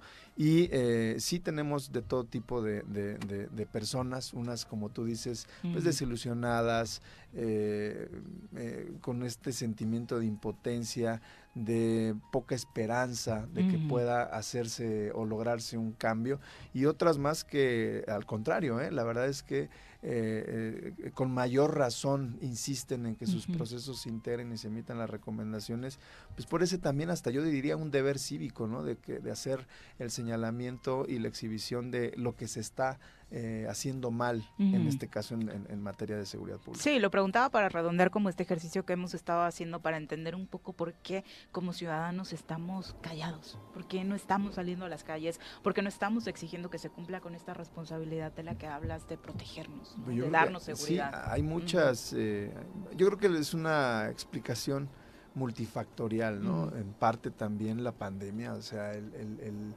eh, el desgaste a la salud mental, las afectaciones que hizo, pues está generando este tipo también de, de sentimientos. Y es algo que, por cierto, no, no el Estado mexicano No en general y en particular el Estado de Morelos no ha reparado ¿eh? en los problemas de salud pública que son muy graves y que generan o son parte de, de- de- de este sentimiento. Pareciera que No nos mismas del centenario, cabrón. las, Perdón, mi- la- las mismas dinámicas ¿no? sociales de actividades comerciales, sociales, familiares, pues generan eh, quizás que, que- que la sociedad no se, no se involucre como era en otros tiempos al momento de pues, poder eh, quizás eh, generar un movimiento para exigir un cambio. ¿no? Resulta más conveniente y cómodo tener una sociedad deprimida, ¿no? Bueno, eh, Más manejable. pues yo creo que eso es algo que pues no, no tendría un respaldo constitucional porque se supone que eh, lo- la, la salud mental en este caso al, al que aludes pues es eh, una responsabilidad de atenderla por parte de las autoridades de, de, de salubridad que por cierto también es una facultad concurrente ¿no? Hablabas del tema de la prevención, estas declaraciones que hace Guarneros, eh, lo hemos dicho, son una total falta de respeto. No puede ser tu estrategia de seguridad decirle a la ciudadanía, no te no pare". se paren en carretera. claramente eh, yo creo que es, es- es evidente que están en contradicción con los valores constitucionales llevar al absurdo.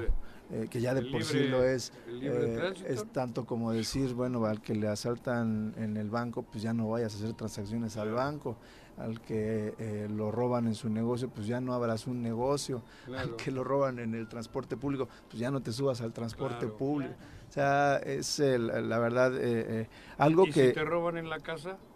Sí, ¿A o no compras mandan, propiedades, cabrón? en fin, ¿no? Entonces, eh, yo creo que lo que lo que da cuenta esa declaración es una confesión tácita de que eh, Morelos vive un, esta- un estado en donde las libertades son aparentes.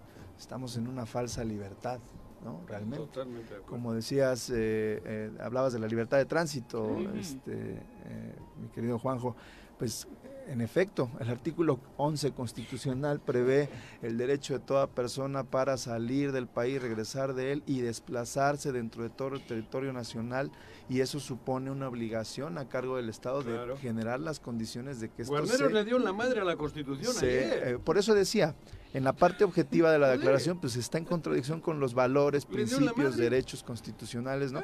Y revela ¿Qué eh, obligación eh, que tiene él funcionario? claramente, la claramente, ¿no? Hay Por que eso digo, hay que, Cumplirla. hay que hacerla cumplir. Y el ejercicio de las libertades genera en las autoridades eso, generar las condiciones para maximizar, para llevar a la máxima realización posible un derecho, en este caso, la libertad de tránsito, la libertad económica, la libertad de educación. Al ratito sucede un, un- un problema como ya ha pasado en algún plantel educativo, bueno, entonces ya no vamos a llevar a los muchachos A la estudiar. Pecho a escuela, tierra. ¿no? Claro. Enséñales a echarse pecho No a los tierra. capacitó la directora para el operativo, van a decir, ¿no? O sea, y la Así es. Yo creo que ella. por eso hace un momento decía, no, yo creo que se tiene que asumir la responsabilidad en lugar de voltear a repartir culpas. En este caso de las escuelas hay un caso particular. En Cuautla, dos escuelas decidieron mejor ese, ir a clases virtuales porque hay una situación de amenazas a los maestros. Bueno, te digo eso qué significa, este Pepe. Eso es eh, en los hechos estar en un estado de excepción, Claro. Claro. ¿Sí? ¿no? Sí, desde luego. Cuando se supone que constitucionalmente el artículo 29 prevé que únicamente, fíjate, es tan grave llegar a esos escenarios que únicamente el presidente de la República, con aprobación del Senado eh, y la revisión oficiosa de la Corte en un decreto, puede suspenderse eh, un derecho fundamental, ¿no?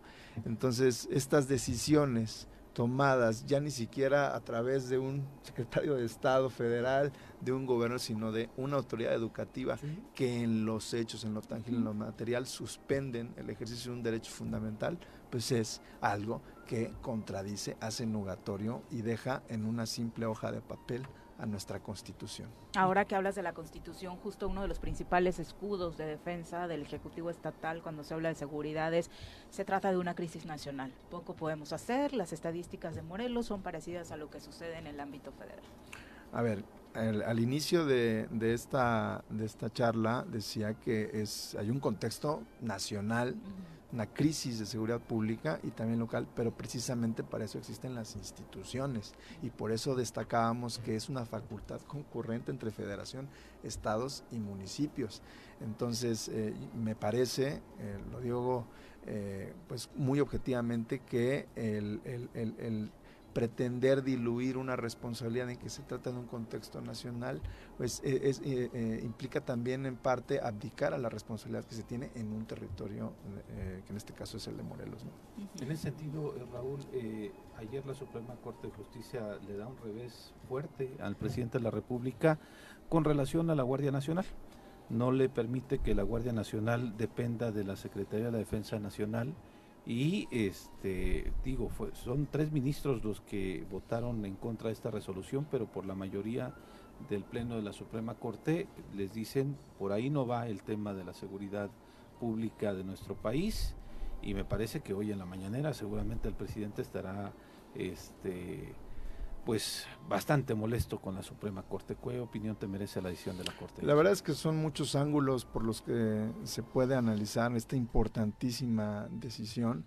Lo que estamos viendo es que eh, un órgano del Estado, el Poder Judicial de la Federación a través de la Suprema Corte de Justicia, eh, que está creada, es un órgano constituido por el Estado mexicano en ejercicio de su, de su soberanía con una facultad que tiene de anular normas que son contrarias a la Constitución, pues le está haciendo su trabajo.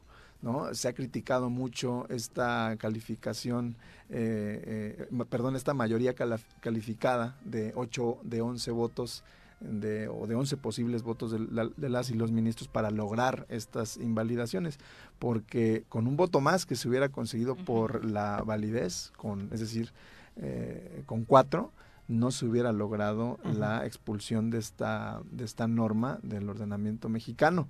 Es decir, cuatro ministros, en algunos casos, han podido más que siete, ¿no? Claro. Eso se ha criticado mucho. En este caso, bueno, apenitas, ¿no? Con uh -huh. estos ocho votos. Uh -huh. Se puede ver también desde el ámbito de que está en sintonía con inclusive ya sentencias de la, de la Corte Interamericana de Derechos Humanos que han avanzado en este sentido de que el, el mando de la, de la seguridad pública no puede recaer al menos no de manera permanente en, eh, en, en, las fuerzas eh, este, militares. militares. armadas, por muchas razones. Se puede eh, ver de, de, distintos ángulos y yo, yo quisiera agregar, eh, porque de lo que estamos hablando, la gran noticia o lo que, la idea que se está generando eh, no es completa de la decisión que adoptó ayer y, y, y, y ahorita van a ver para dónde voy, caso uh -huh. Morelos. Eh, porque eh, en efecto se declaró inconstitucional la adscripción de la Guardia Nacional a la Sedena. Sí. Pero también eh, se declaró inconstitucional la facultad del titular de la Secretaría de la Defensa Nacional para el nombramiento de la persona titular de la comandancia de la Guardia Nacional, quien debería contar con el grado jerárquico de comisario general. Uh -huh. Eso también se declaró inconstitucional. Uh -huh. okay. Y esto obedece a una razón. Y esta razón es porque eh, la Corte considera que esa facultad vulnera la regla de adscripción a la Secretaría del Ramo a la Seguridad Pública. Y fíjense lo que dice aunado a que el requisito mencionado direccionaba el perfil del titular de la comandancia hacia el ámbito de las Fuerzas Armadas. Es decir, la Corte está diciendo no es idóneo que esté a cargo de tareas de seguridad pública un perfil militar. Militar. Claro. ¿Y qué sucede en Morelos? Y que, marino. Sí, claro, es un marino. Pero un es una determinación, es así del gobierno federal, o sea, es muy claro, ha sido público que es una recomendación Guarneros. Bueno, pero aquí, está, aquí tenemos ¿no? una sentencia de la Suprema Corte de Justicia de la Nación que ya está diciendo eso no resulta idóneo, es incompatible de con el no sistema constitucional en materia de seguridad pública. ¿no? Entonces, ¿Y pudiera tener algún efecto homologándolo a lo estatal?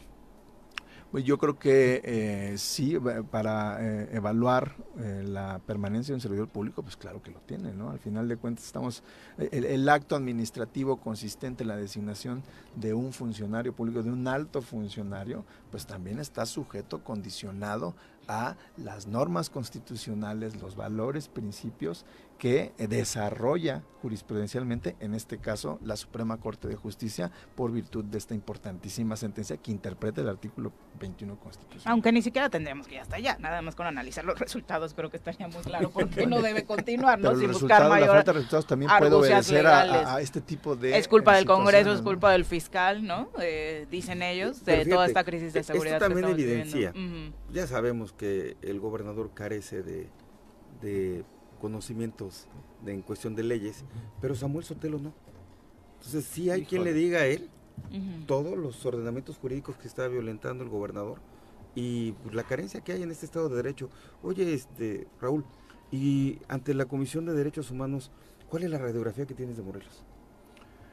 Eh, depende. De, Híjole, si seguimos de hablando temas de de- seguridad de pública, si seguridad hablamos pública. de... Joder, bueno, cabrón. Mira, eh, Oye, Preguntita. el- Si ves a Juanjo es muy mala, ¿no? Pues mira, realmente eh, todo lo que es el sistema de justicia penal, y aquí se debo de ser muy responsable, es, eh, es en donde más violaciones eh, eh, o, o- o- o quejas producto de violaciones llegan a la Comisión de Derechos Humanos del. Estado. ¿no? Y Estamos hablando de eh, todas las instituciones que tienen que ver. Solo hay una que escapa de nuestra posibilidad de investigar porque nos lo prohíbe la Constitución, que es el Poder Judicial. No nos podemos meter en los temas jurisdiccionales, que también ahí tiene sus, deben de- sus matices, ¿no? Sí, exactamente. pero lo- Incrementado pero- A en mí me este... preguntan aquí, en un- hay una foto del señor Gamboa con el gobernador y me preguntan si el que está a la derecha del gobernador es su chofer. Y es Gamboa, digo, pero no es el chofer. No, pero no. No con- Digo, te juro, no me están quién sea el preguntando chofer eso, del Gober y si se Porque pues, siempre aparece y como viste así como chofer y tal, me dicen eso. Te juro, no es broma, me están preguntando eso, güey. Digo, perdón, perdón. Sí, eh, decía yo entonces, Que- este, que si eh, trataron lo de que es en hacer un insulto prevención, no tendría por qué ser un insulto. de No, no, justicia no, que me están en preguntando en las- serio. En los temas de Por la reinserción de- Por la social. forma, el- Es Digo, en- perdón, es- Israel. es- decía que donde más se, se, se presentan violaciones y quejas es en el sistema de justicia, excepto la parte de la administración que le toca al Tribunal Superior de Justicia, pero lo que es prevención, procuración y el sistema de reinserción social es en donde más quejas tenemos. En este caso de María Luisa, que estuvo tantos años en la cárcel eh, acusada de secuestro, ¿Quién ¿has conocido Luisa? el caso? Ah, la que tuvo veintitantos años. ¿Has conocido el caso? Ahí hay injerencia de la Comisión Sí, de hecho se tiene una queja, esa queja... Hubo es- acompañamiento, ¿no? Sí, sí, sí, y, y desde antes ya teníamos ahí un- una reclamación por eh, en donde se señala que fue víctima de tortura. Y bueno, ya está esa, esa, ese expediente listo para en hace breve 23 poder años. dar a conocer la resolución. Sí, en el 97 fue Cuando la víctima de detienen, tortura. ¿no? Cuatro 98 días, me estuvo- parece. 97, 98, estuvo cuatro días en una casa de seguridad en donde le estuvieron torturando, total. incomunicada, en donde ejercieron violencia eh, física, psicológica y demás. Y eh, es un caso verdaderamente emblemático, ¿no? Lo que, lo que, la lucha de esta mujer que además ahora ya en libertad, lo que busca es que haya una condena, bueno, que haya Un un reconocimiento. de su no participación en este delito. ¿no? Exactamente. No quisiera que se terminara la entrevista sin preguntarte de un caso que Juanjo ha puesto sobre la mesa en torno a la comparación que existe en materia de seguridad con lo que está sucediendo en El Salvador a través de las determinaciones que el presidente Bukele ha puesto de manifiesto y lo que podría suceder en Morelos. ¿Tienes alguna opinión sobre lo que sucede en materia de seguridad en El Salvador con este tema de recluir y buscar a los maras por cielo, mar y tierra y de pronto Joder, los eso es un ataque a los 3.500 derechos humanos seguro. No los sé qué vaya a decir Israel, 3.500, tenerlos en penales, en condiciones que según se ha 3.000 o evidenciado. 30, ¿cuántos son? 30.500, Ah, bueno, perdón. eso, ¿no? Ujú, 30 y exacto, tantos mil. ujú. Eh, en condiciones que según se ha denunciado, pues no son las ideales. A ver, el, el- el- el ejercicio del poder no se puede, no se puede concentrar en una sola autoridad. Ujú. Se requieren controles. Entonces yo eh, considero que por más que se informe o se diga que se están teniendo grandes resultados, yo creo que eso, bueno, eso es- habría que corroborarlo, ¿no? En, en- en- en, este, en este país, en El Salvador. Pero además es eh, evidente, es claro, que no existen controles como por ejemplo, o no están funcionando los que tienen que ver con la defensa y protección de los derechos humanos. ¿no? Cualquier persona que esté en, eh, involucrada eh, en una investigación penal que sea señalada como eh, partícipe o autora de un delito, tiene derechos y tiene derechos y estos derechos son los que conforman el debido proceso sobre los que se predica la presunción de inocencia que sirve para que a través del respeto a una serie de reglas se te confirme, se te demuestre que eres culpable de una responsabilidad penal. Y es muy importante que eso se respete porque cualquiera de nosotros puede estar en una hipótesis similar. Y si eh, no existen controles, el poder puede abusar del mismo para cometer una serie de injusticias. Pero luego a la par dice- tienes el mes de marzo con una tasa de cero homicidios. Mira, yo te voy a decir algo, un, un dato interesantísimo.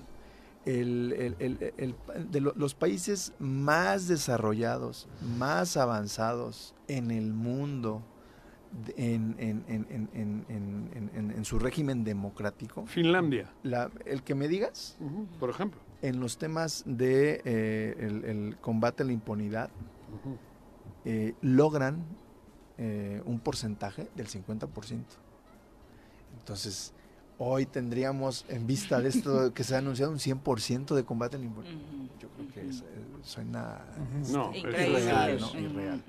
Y hoy estoy es hablando de países como el que No, mencionas. claro, claro. Y es imposible que Es no haya un delito. Es decir, que de, Delitos que- los que de hay. 100 delitos, 50 eh, no quedan eh, impunes, ¿no? Claro, en, en países como, como Latino, en, en Latinoamérica, Centroamérica, esas tasas son mucho mayores.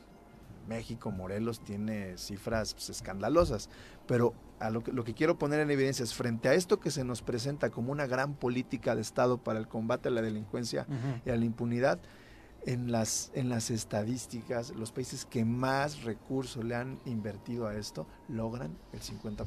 Entonces, yo creo que eso hay que tomarlo. Debatible. Que rascarle más de fondo, ¿no? Al caso El Salvador, que de Exacto. pronto por- sí los tintes políticos están eh, rodeando toda esta campaña a favor de la imagen de, de Bukele, ¿no? Sí, Ujú. y yo estaba buscando la información porque la vi hace un instante que detuvieron justamente uno de los líderes de la Mara en la Ciudad de México el día de ayer, ¿no? Pues varios de ellos estaban operando particularmente, tenían dominada la zona sur del país. ¿no? Ahora, O sea, algo importante es, eh, eh, eh, una cosa es la estrategia de seguridad, otra cosa es la estrategia del sistema de justicia penal, de reinserción eh, social, pero no se puede perder de vista que sobre todo debe de imperar una política criminal conformada, pues también por dar avances, dar pasos en materia de salud, de educación, de trabajo, de vivienda, de medio ambiente, porque son las condiciones que en- con el paso de tiempo, mucho tiempo, pues pueden generar este tipo de resultados que eh, en, en meses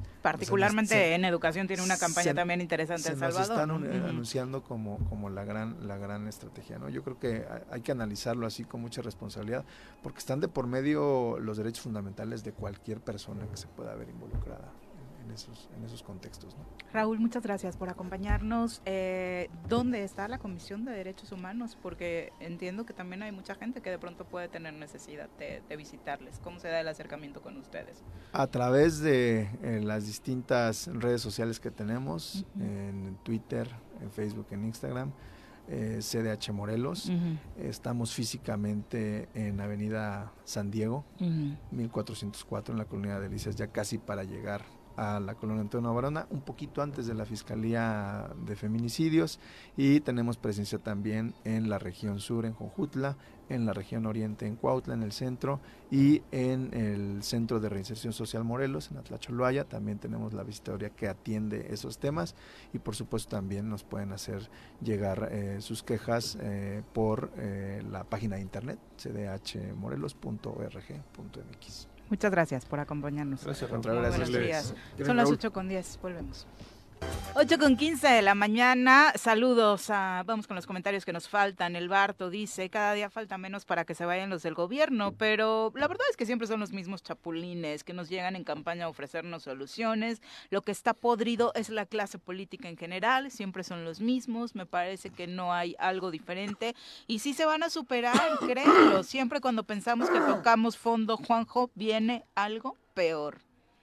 Entonces tampoco Bueno, hay como... joder, yo creo que peor no va a llegar. Tienes razón, la, la No, experiencia sí, dice sí, eso, no. ¿eh? La Bueno, decíamos eso de- en cuanto a la ley. Esta legislatura de hoy no ha sido peor que la anterior, para mí. Sí, no. Y Digo, por ahí ejemplo. tienes a un diputado No, anterior, me ¿eh? vale, aunque esté Pepe aquí, cabrón. No, resérvate, no, si quieres debatimos.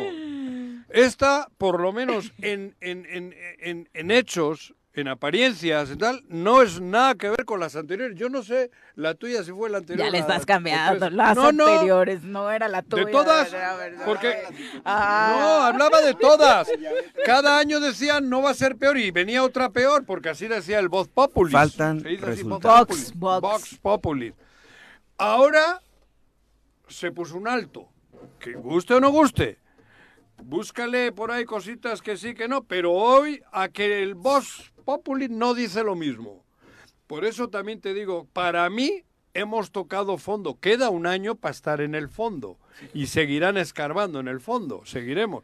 Pero a que peor que esta no hay, es imposible. Sí, igual Por mucho que la historia digan otras cosas, no puede venir, salvo, cuidado, me preocupa que... que se quede alguien de ese No, grupo. Que, que, que- ¿Cómo se llama el, del- el de pelo largo el que jugaba en las selecciones? ¿Fer, el de Maná o quién? No, el- Ah. el- Luis, ¿cómo era aquel? ¿Cuál Jugaba Luis? Luis Hernández. Luis Hernández. Ah, el matador. Digo, igual eh, si, si- si le nombramos al matador, Lo digo, andaban buscando, ¿eh? por eso te Lo digo, andaban buscando. si traen a Le Luis... va muy bien Ah, grabando cabrón, no- comerciales, No, sé, ¿eh? o, aquí, o a otro, ¿quién puede ser así, no? Tlen Digo, dice, cabrón. también debemos observar a las autoridades municipales. eh, Muy a Tienen mucha responsabilidad. Muy a fondo. Dice, particularmente hablando de este caso de, de Huitzilac, eh, Shorugi dice, no sé qué tenga que pasar para que Morelos despierte. Efectivamente, la gente ve al gober y corren por la foto. La dignidad del morelense está ausente. Dejemos de ser agachones.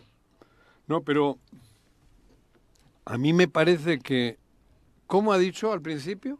Que la dignidad del morelense está ausente, que qué es lo que tiene que pasar, dice Shorugi, para que Morelos despierte. Yo creo que Morelos no está dormida. Morelos no está dormido, está despierto. Lo que pasa que estás en ese estado como que te han puesto antes de entrar al quirófano, ¿no? La, la- la- la medio anestesia. Estamos medio anestesiados. En shock. Antes, had- no, en shock, exactamente.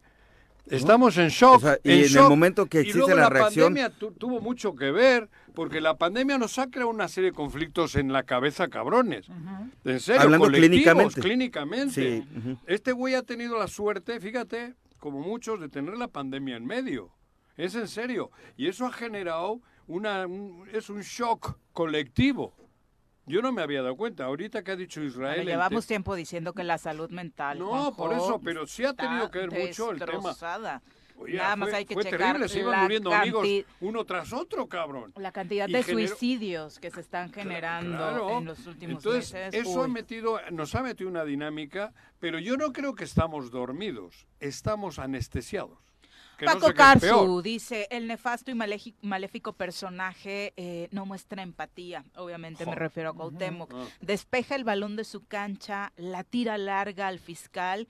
Qué poca, de verdad. Eh, me pregunto también si los diputados tienen mayoría para ya hacerlo pagar, ¿por qué todavía no lo hacen? Métanlo a la cárcel, gánense el respeto de Morelos, ustedes que tienen la posibilidad de hacer la diferencia y pasen a la historia como la legislatura que enjuició y metió a la cárcel al futbolista. Yo soy víctima del caso de los cuatro jóvenes de la prepa de Jojutla y escuchar a este personaje indigna, lastima, revictimiza al no mostrar empatía, ni siquiera solidaridad a la hora de expresarse. Coincido, yo creo que ahí está la cereza del pastel, el enjuiciamiento. Sobran elementos para el juicio político del gobernador y hay un Congreso Sí. con mayoría. Abelardo Maya, un abrazo. Claudia Rosana, eh, te responde Juanjo, dice, claro que he intentado hablar con él sin tener micrófono, Juanjo, Ah, no, pero no, no, hay lo delincuentes que lo onda, ¿eh? encubren, que no te dejan acercar Ah, a va, él. sí, eh, hay muchas condiciones que de Sí, pronto sí. no acompañan pero- este... Pero, y en serio, no, no, no iba, quería generalizar, ¿no? Yo supongo que si estás escribiendo así, tienes la valentía de hacerlo y, y seguramente en la banqueta, si lo ves, lo harás. Pero cuando tocaste ese tema, yo quise generalizar. Todos tenemos el micrófono en la mano, que es nuestra lengua. Todos. Y siempre hay un momento para podérselo decir, sin miedo. Y cosa que, que te agradezco que lo estés haciendo, porque la lengua es el micrófono. Romero Puedes Romero. gritar con las cuerdas bucales a tope para que se escuche, cabrón. Un abrazo, Romero Romero. Y también finalizamos con Abelardo Maya, que dice, muy complicada la cuestión de seguridad pública. La delincuencia nos ha dado la vuelta. Creo que el gobierno sabe perfectamente dónde y cómo se está escondiendo la delincuencia, Claro. pero no quieren actuar. Es muy triste para no todos te nosotros. Tú te están. cuidas, pero al final terminan sucediendo tragedias. Es una verdadera tristeza. El gobierno obviamente tiene la obligación de cuidarnos, pero es todo lo contrario. Pareciera que trabaja para la delincuencia organizada en Tan, lugar tan, tan, de trabajar para los morelenses. Tan, tan, tan, tan. 8 con 21. Vamos a recomendaciones literarias. Leer es comprender. Date un tiempo, libera tensiones y estrés. Piérdete de la realidad y expande tu mente. Recomendaciones literarias con Benjamín Nava. Querido Benja, muy buenos días. Muy ¿Cómo buenos días, aunque sea un poco sombrío o muy sombrío el panorama en Morelos, pero algo tenemos que hacer y vamos a hacer. Mañana nos vemos en la marcha a partir de las 10 desde el Instituto Nacional de Salud Pública, Exacto, ¿no? de ahí Este, sale. según tengo entendido, la información. Ok, Exacto. fíjate que este esta, en esta ocasión vamos a hacer las efemérides, un poco un recuento de las efemérides principales. Es un mes muy literario, abril. Empezando porque el próximo domingo, bueno, me voy a saltar, el próximo domingo 23 se festeja el Día del Libro. ¿Y por qué se, se, se establece este Día del Libro? Porque precisamente el 23 de, de abril nació en 1616, perdón, falleció el poeta y dramaturgo inglés William Shakespeare. Ya todos sabemos que hizo. ¿Lo Hamlet, conociste, Romeo? Julieta. No, no, solo a Williams sí, pero a Williams eh, Iñaki, el que juega en el Ah, Atlético, ok. cabrón. Y Shakespeare, Ah, se, bueno. Shakespeare se perdió Eh. de conocerte. Claro. Y, Creí que eras de los Capuleto. No. y luego el para nada. 22 de abril, fíjate, el 22 de abril falleció el escritor español Miguel de Cervantes Saavedra. Tampoco lo conocí. Ay, siempre Y dice te que le tocó choca el des- Quijote y que le aburre, no sé No, qué, ¿no? el Quijote no. ¿No? Sí, me no lo que chingué. nunca lo habías leído. Ese sí. ¿Sí lo terminaste? Claro, Ay, no joder. te creo. Sí, el joder. Quijote Serías- lo terminaste. Ah, ya nomás Me- eso es más que me- para me- aumentarle Me a tu enamoré del burro ¿eh? de, de, de, Sancho. De Sancho. De, de Sancho, cabrón. Rocinante, no, se No, encelaba. no, sí, el Cervantes sí me lo eché muchos, así muchos días, ¿no? Es un caso para la araña ese Sí. comentario. ¿Qué? Y luego el, el 23 se sepultó a Miguel de Saavedra. Entonces por eso en esa coincidencia de fechas. ¿Pero qué año? ¿Mil qué? 1616, Ajá. los dos, los dos fallecieron en 1616, Fíjate, uno el eran 22 y el otro el contemporáneos, 23. Shakespeare eran y- con- Se se quedó dice- perfecto para Fíjate. Sí, sí, para, ¿no? para el efeméride del 23. Entonces, Mira. a partir de esa semana, por ejemplo, el 17 de abril, que fue el lunes, en 1695 falleció Sor Juana Inés de la Cruz, La la, potencia Sor Juana. mexicana, ¿no? Esa de aquí. El mismo 17 de abril, pero el 2014 falleció Gabriel García Márquez. ¿Qué óvole? Gabo, Mira, sí. ¿No? Gabo. El, tenemos El amigo el de Aureliano. Aureliano Y Buendía. de Shakira. Y de- Ay. Shakira. El 19 de abril, o sea, el miércoles, o sea, es hoy, ¿verdad? Porque luego con eso Ajá, que ando sí. perdido con las fechas. Hoy es Ajá. Ya te vi por ahí Hoy en la calle a las 6 de la mañana, andabas sonámbulo, cabrón. Creímos que estabas perdido. Eran ¿eh? 10 para, Sí. la, eran 10 para las 7, no exageres. Venga, va, cabrón. síguele. Tuve un accidente ayer y bueno, tuve que venir temprano. Ah, En el 19 de abril del 98 falleció el poeta y diplomático mexicano Octavio Paz. Mira. Sí, Nobel del no- de 1990. En el, el 20 de abril de 1912 falleció Bram Stoker. ¿Quién no sabe? ¿Ese Escritor irlandés, autor de Drácula. Drácula. Ah, sí, mira ese no. Bram Stoker. El 21 ¿Ah, de abril, sí? o sea, este viernes, en el 39 nació el hispanista irlandés. Bueno, es que es un poquito más desconocido. En 1910 falleció el escritor estadounidense, el 21 de abril, Mark Twain, autor de las aventuras de Tom Sawyer. El sábado 23, en 1899, nació el escritor ruso, autor de Lolita, que ya también los has de haber leído, Y película. Vladimir película. Nabokov. Y película. y sí, película, Vladimir Nabokov. sí. Y así nos vamos. Quiero, quiero resaltar tres, tres personajes importantes. El 9 de abril, nos vamos un poco para atrás. En 1821 nació Charles Baudelaire, Baudelaire, autor simbolista francés, autor de las unas poesías trascendentes para la poesía mundial, Las Flores del Mal. Y otras dos últimas. El 14 de abril, fíjate, del, 80 y- del 86 falleció la escritora francesa Simone de Beauvoir. Uh, entre sus feminista totalmente. Ulala. Pero fíjate, el 15 de abril, pero de seis años antes, en 1980, falleció el escritor y filósofo francés, su pareja, de Simone de Beauvoir, el filósofo este, ex- existencialista Jean-Paul Sartre, premio Nobel de 1964. Sartre, ese Así es que nada más echando una grande. revisada de todo abril, podemos escoger escritores y escritoras mexicanas y del ámbito internacional. Es muy literario. Un mes muy literario y el próximo domingo hay que festejar.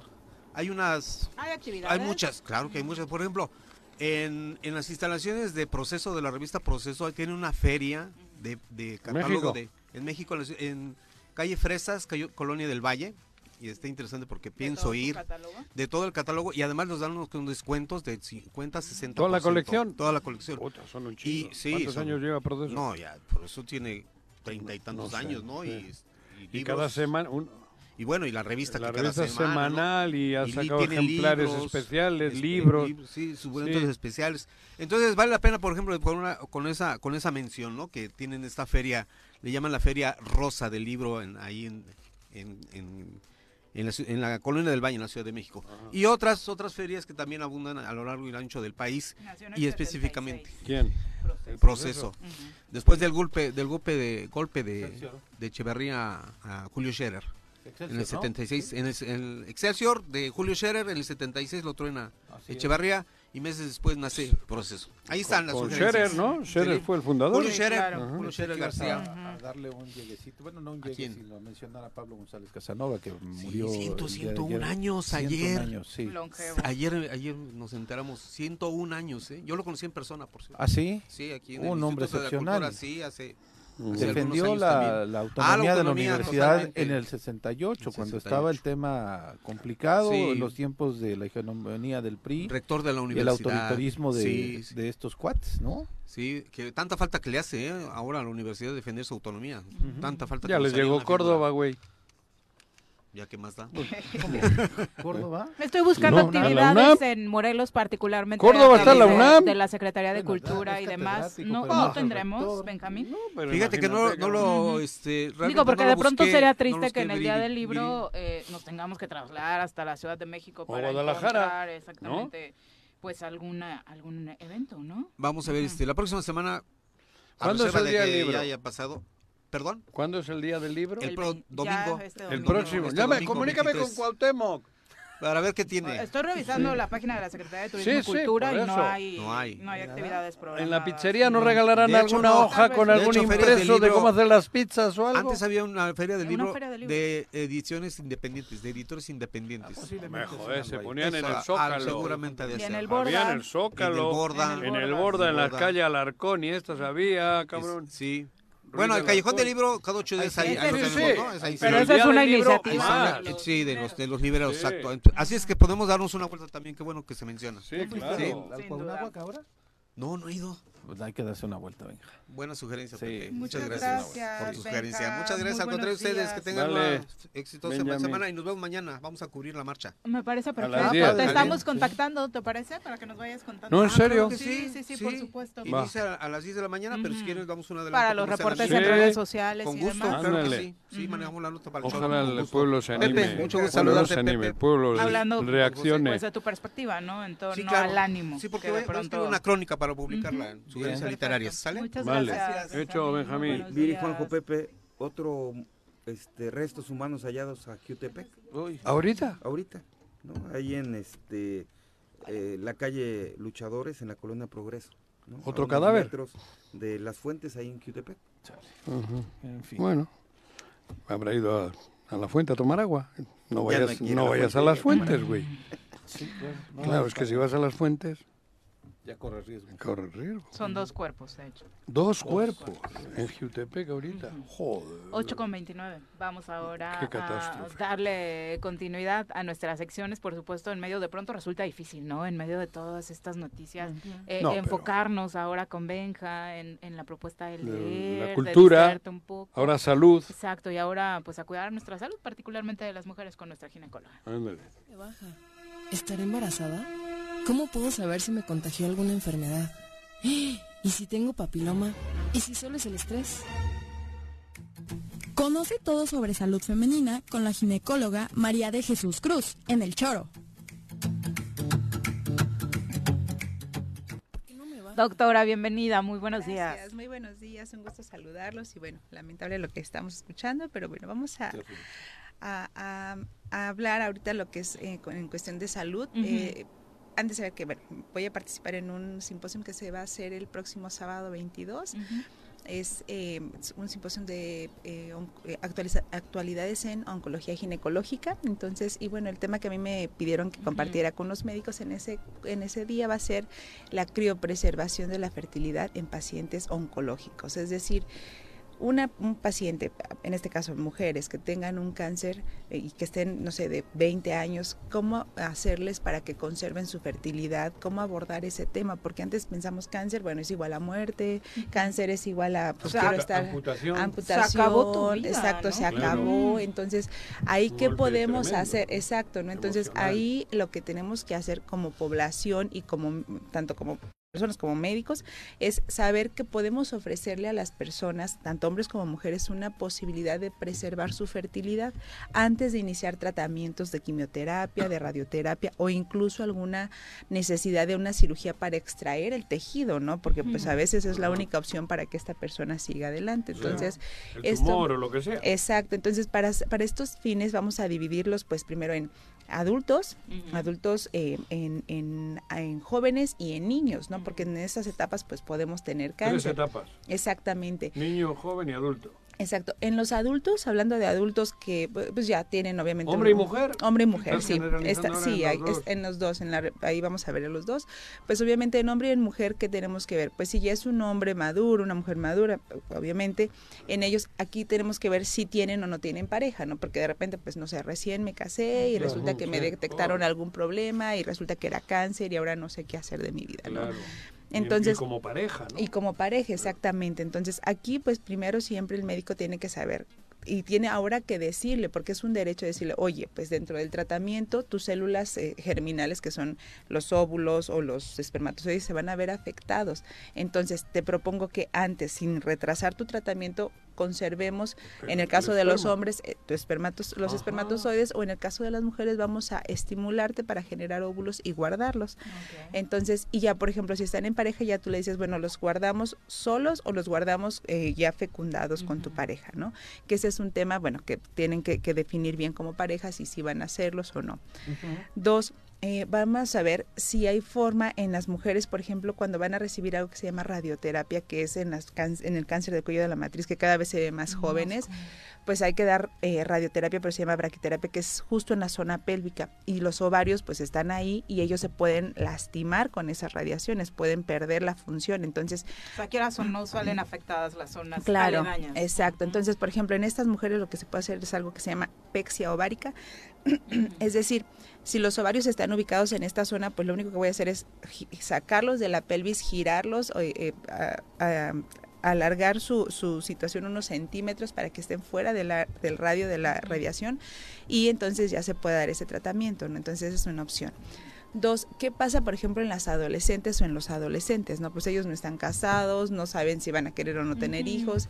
Entonces ahí, por ejemplo, cuando son menores de edad, eh, pero ya están en una etapa reproductiva, se les dice a los papás, oigan, pues a su hija le tenemos que dar radioterapia o le tenemos que dar quimioterapia o tenemos que extirpar sus ovarios, pero eh, pues eso implica que en un futuro no se va a poder embarazar, a menos que se haga una preservación, ¿no? Entonces, en ellos, pues es decirle, ok, eh, sin retrasar el tratamiento, eso es bien importante siempre, ¿no? O sea, no vamos a anteponer la preservación de la fertilidad a un estado físico No, de claro, lo ya es la grave, vida, ¿no? ¿no? Exacto. Entonces dices, ok, bueno, sabes que estás en condiciones, pues vamos a dar tratamientos para recuperar esos óvulos y guardarlos. En el caso de un adolescente, pues no vamos a tener un, este, pues una pareja, ¿no? Que la Claro. estén fecundando. Entonces Van se guardan solos. sus óvulos, se guardan y listo, ¿no? Ahí con aprobación de los padres. Sí, tiene que ser con aprobación de los padres. Y aquí algo que es bien importante es que eh, antes, por ejemplo, se tenía que esperar hasta que, híjole, no sé, vamos a empezar el, en 15 días tu, tu pues, tratamiento. No, pero reglaste hace 10 y tenemos que esperarnos ahora hasta el siguiente mes para lo de tus óvulos. No, ahorita ya se vio que se puede iniciar en cualquier momento del ciclo la estimulación para guardar esos este, óvulos. Se dan 10 días de estimulación, más o menos entre el- después de que se inició el tratamiento, como a los 14 días de que se inició, se, se guardan o se aspiran esos óvulos y se congelan. ¿Y qué pasa en los niños? ¿no? En los niños es donde es más difícil el asunto, porque pues ellos todavía no tienen una madurez sexual. Sus ovarios, sus testículos pues están dormidos, válganme la, expres- eh, la expresión, no han sido estimulados por vía, por, por toda esta cascada hormonal. Entonces en ellos, ahorita hay un tratamiento experimental en donde se les pide que se guarden tejido tejido ovárico en el caso de las niñas, tejido testicular en el caso de los niños, se guardan pedacitos de esos, de esos tejidos, se congelan y ya en una etapa adulta, si ellos quieren eh, ver eh, si tienen o no reserva en esos, en esos tejidos, en, en laboratorio in vitro se estimulan estos, estos tejidos para que generen esas células, para que terminen de madurar, porque al final de cuentas estas células están dormidas claro. y están No esperando el digas. estímulo Y estimulándose Exacto, y tener el estimulando que tenían que dentro de tenían nuestro dentro de cuerpo. ¿Cómo es, Ajá. cómo es este tema de estimular?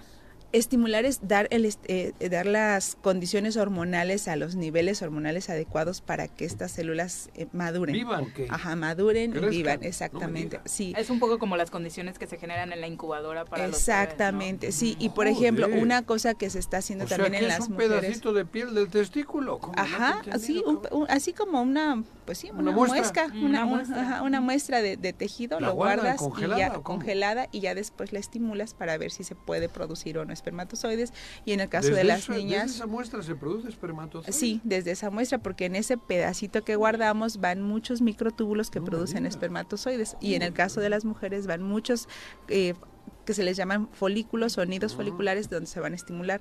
Y algo que es muy interesante que se está haciendo también en el caso de las mujeres es que, por ejemplo, sabes que eres una niña, guardamos un pedazo de tu, de tu ovario, lo congelamos y ya pasa todo el tratamiento eh, de, de la, de la quimio, de la radio, del cáncer, Y ya en la etapa adulta se hace un reimplante de ese ponen de nuevo, tejido. esa Sí, parte. pero ya no en, en la zona del ovario, sino que se puede poner debajo del brazo, en el abdomen. ¿Y vas a quedarte embarazada con el niño en el brazo? No, ¿Cómo? no, para nada. Eso es solamente para que se produzca hormonas. Es decir, para que en vez de que tú te estés tomando las pastillas, Ah, se, pro- se- De ahí te genera la Ahí Es más natural, menos es más invasivo, natural, ¿no? menos invasivo y es tu propio tejido que está produciendo nuevamente sus hormonas Uy, uy, uy, y es uy, muy uy, ¿tú- tú interesante. ¿Estás segura lo que estás diciendo? Claro que sí. Entonces está muy interesante Madre esto. Son, son cosas que ya se pueden hacer, que se pueden acceder y nosotros como médicos tenemos que orientar a nuestra población de que hay forma de preservar la fertilidad. Joder. Hay forma de que tú digas, bueno, que ahorita no estoy segura si sí se va a querer embarazar o no mi hija, mi hijo. Entonces mejor los guardamos y vemos más adelante. ¿no? Y Entonces, particularmente pienso en los niños y las niñas con cáncer, doctora. Eso Supongo que es lo último en lo que piensa papá Claro. y mamá. Sí, joder, Claro, claro, ni se pero, pero que han va de- a poder quedar embarazada o que el niño- exacto, pero han de saber que Pero es un actualmente derecho. es un derecho y actualmente No, hay una pero sobrevida. Ustedes tienen la obligación de decirlo. Sí, nosotros se los comentamos Eso como digo, médicos. ¿no? Y al- ahorita han de saber que hasta el 80% de los niños con cáncer van a estar sobreviviendo. Entonces, eso es un avance muy importante porque sí. se hacen detecciones oportunas, tratamientos. sí. Y ya, ok, Tiene ya, sobrevivió y después dice, oye, pues ahora, ¿qué pasa con mi vida reproductiva? Claro. No, pues es que no, nunca me, dije, ajá, nunca me dijeron nada, ¿no? Pero ya ahorita con estos avances, pues ya les puedes orientar a, las, a los papás de estos niños, Claro. a la población en general, y decir, ¿sabes qué? Tienen estas opciones, búsquenlo y eh, ofrézcanlo, ¿no? Entonces es algo que se puede hacer y que ya se, está disponible y está al alcance de la mano. Y ahora bien, ¿qué pasa con estas personas que congelaron? Pues ya cuando lo decidan se pueden embarazar. Hay forma de que a veces se embaracen, por ejemplo, en el caso de la mujer que ella misma se embarace con sus óvulos congelados, o a veces no hay eh, eh, lo que hablábamos del útero subrogado o de este de, de, eh, Esto muchas inseminación. no lo tolerarán. Por supuesto que No, la misma- no, Aquí no. estamos hablando de ciencia y a veces no, no, se la- compagina la- con las eso, Sobre el caso que comentábamos, este debatido en España, la gran discusión respecto a lo de Ana Obregón era de, pero ¿cómo es posible? O sea, ni siquiera estaban pensando en, en la bebé que nació a través de un vientre subrogado, sino en la cantidad de espermas que se desperdiciaron en el camino y que ellos consideran que es vida y que a dónde se fueron. No me jodas. ¿Qué tal? Eso Esa es es la una selección natural y eso es la pasa en cada la eyaculación. y eso ¿Cuánta pasa, vida has sí. perdido? Tengo cadena perpetua. perpetua de las chaquetitas que Esa es la de... discusión de qué pasó con todos ¿No? esos espermas y después Sí. los óvulos que Lo se implantaron antes de que se consolidara Sí. este embarazo. O sea, Yo creo que es mucha hay una niña aquí a cargo de una persona de la tercera edad que no sabemos, por más millonaria que Ujú. sea la mujer, cuál va a ser su destino, pero la preocupación es los óvulos que no lograron eh, pues, concretarse como embarazo, Sí. ¿no? Oye, qué cosa nos Qué cuentas. eh? Así es, sí, bastante. No, no, yo no tenía ni idea de esto. Sí, pues todo eso es posible, todo eso es No se te ocurra congelar nada, Juan No, José. yo ya... Pasa, dice. ni, ni para, ni para una cubita, ya no. Mira que se pueden hacer muchas cosas, Juan el chiste es que esté el deseo y bueno, ahí está, ¿no? Sí. Muchas gracias, doctora. Ay. si hay personas, por supuesto, que nos escuchan y están interesadas o están buscando un Oye, tratamiento de este es tipo, ¿dónde te encuentran? Sí. Y aparte tenemos una eminencia en el Ah, tema. Por gracias. eso, todo esto que estamos haciendo desde el choro contigo es maravilloso. Ah, gracias, pues No, no gracias por la digo, Yo no sabía nada de esto. Pues aquí estamos, estamos en el Hospital Morelos, calle de la Luz número 44. El teléfono es el 777-370-6845. Perfecto, Un gusto. Muchas gracias, Gracias, por buen acompañarnos. Muy buenos días. Antes de irnos a pausa, le queremos recordar que el próximo 13 de mayo, sábado a las 9 de la noche, llega a Cuernavaca el show de los 90s Pop Tour. Se van a presentar por primera vez en nuestro estado. Llegan a Cuernavaca al Acoustic Forum, que se inaugura precisamente ese día en el Centro Comercial Forum. El elenco, ¿cuál es el elenco? Que muchos se lo preguntan. Está Desacados, Moenia, Litzy, JNS, Magneto, ¡Vuela, vuela! ya aprendete otra. Y Cabá. Eh, todo esto, por siempre. supuesto, la verdad es que se redondea, es la inauguración, es un show que está siendo exitoso en todo el país. No se lo pierdan, los lugares, hemos insistido, cualquier boleto que compre va a tener una vista buenísima para el show. Los boletos ya están a la venta, apúrense porque la verdad es que el reporte que tenemos es que se están vendiendo como pan caliente. Los encuentran en superboletos.com o en este módulo que está precisamente en el centro comercial Forum. Visítelos porque vale mucho la pena que aparte su lugar. Sí, se la van a pasar bien. Exacto, son Sí. las 8 con 42, volvemos. 8 con 46 de la mañana, ya tenemos más anunciantes que en el horario pico de Televisa, Juan. Sí, qué horror. Ya estoy. Muy bien por ti. Estoy entrando en una licitación. Para Televisa. No, bueno, vamos Estoy ahora. compitiendo con, Justo hablábamos de salud mental, ¿con quién? Con este güey, con el dueño de. con Azcárraga. Con Azcárraga. Que va a sacar el 50% a la venta. A la venta, sí. Sí, piensas Y comprar. ya, pues con tanto spot, cabrón. Mm, Me parece muy bien. Y con el convenio con el gobierno. bien. con, eso so- con eso sobrevives. Vamos a hablar eh, ahora pues de esto que tanto señalábamos, la importancia de la salud mental. Preocupes, si algo te aqueja seguro tiene solución y con nuestra sección de psicología estarás mejor. Le damos la bienvenida a la doctora Carla Genis, nuestra psicóloga de cabecera. Carla, bienvenida, muy buenos días. Hola, buenos días. ¿Cómo te va? ¿De qué hablamos hoy? Pues justamente es un tema muy recurrente, pero se ha manejado mucho sobre qué pasa con los adolescentes y la depresión que traen. Me preguntaban, en, me tocó ver muchos chicos esta semana este, en competencias donde las crisis emocionales son fuertes, donde los movimientos se dan inesperadamente y dicen, bueno, ¿qué pasa? ¿No? ¿Qué pasa? Que son adolescentes, que son jóvenes, que están eh, moviendo toda su estructura, que están adaptándose a todo y pues la depresión está, está latente. No significa que todo adolescente esté deprimido, pero también hay que aprender a diferenciar. Hay que diferenciar cuando eh, hay adolescentes que tienen conductas, ¿no? O eventos eh, que parecieran depresión, pero son esporádicos y desaparecen. Pero hay quienes no. Hay quienes se va instalando todo un proceso. Hay quienes estos sentimientos de constante tristeza se van arraigando, se van quedando, se van incrementando inclusive. Entonces es lo que hay que estar muy pendientes. Sí, si lo ves triste porque tronó con la novia, es un proceso hasta normal, Sí, decirse, ese es el punto, que hemos normalizado la depresión en los jóvenes y Igual no podemos. está feliz. Claro. Con O eso sea, también. Sí, claro, pero decían, Ella bueno. ¿a quién le puede pasar? A todos los jóvenes y sobre todo hay, hay algunos factores que pueden detonar. Uno es la presión que tienen por sus compañeros, ¿no? Amigos o gente de su edad. Como el bullying. Y cualquier tipo de presión, competencia, Sí, no. este, Ah, maltrato. ya de- te dejó, güey. Exacto.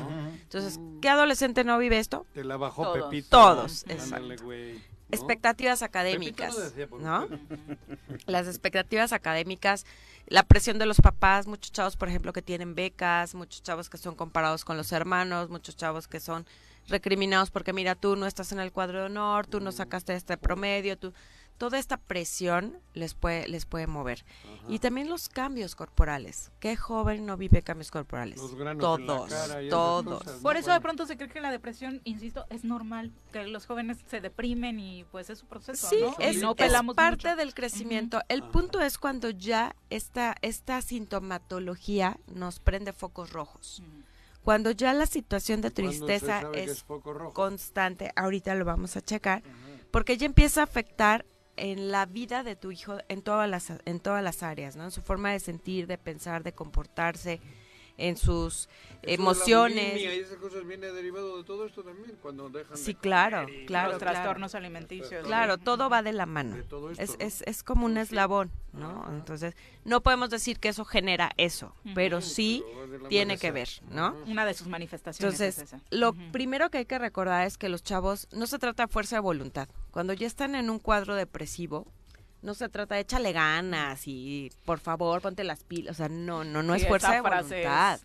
O sea, es una es un padecimiento psicológico que hay que tratar adecuadamente y de manera profesional. Y a veces este, estos cuadros no aparecieron anoche. O sea, se vienen gestando muchos años atrás, muchos meses atrás. Y entonces, ¿cómo esperan? Porque llegan papás al consultorio y esperan que la depresión se le quite en tres sesiones. O sea, espérate, llevas tres años. Sí, de, oye, Carla, ya lo traje tres este, veces y sigue igual, ¿no? O más a veces, ¿no? Entonces, quieren que en tres sesiones se acabó. No, no, no funciona así.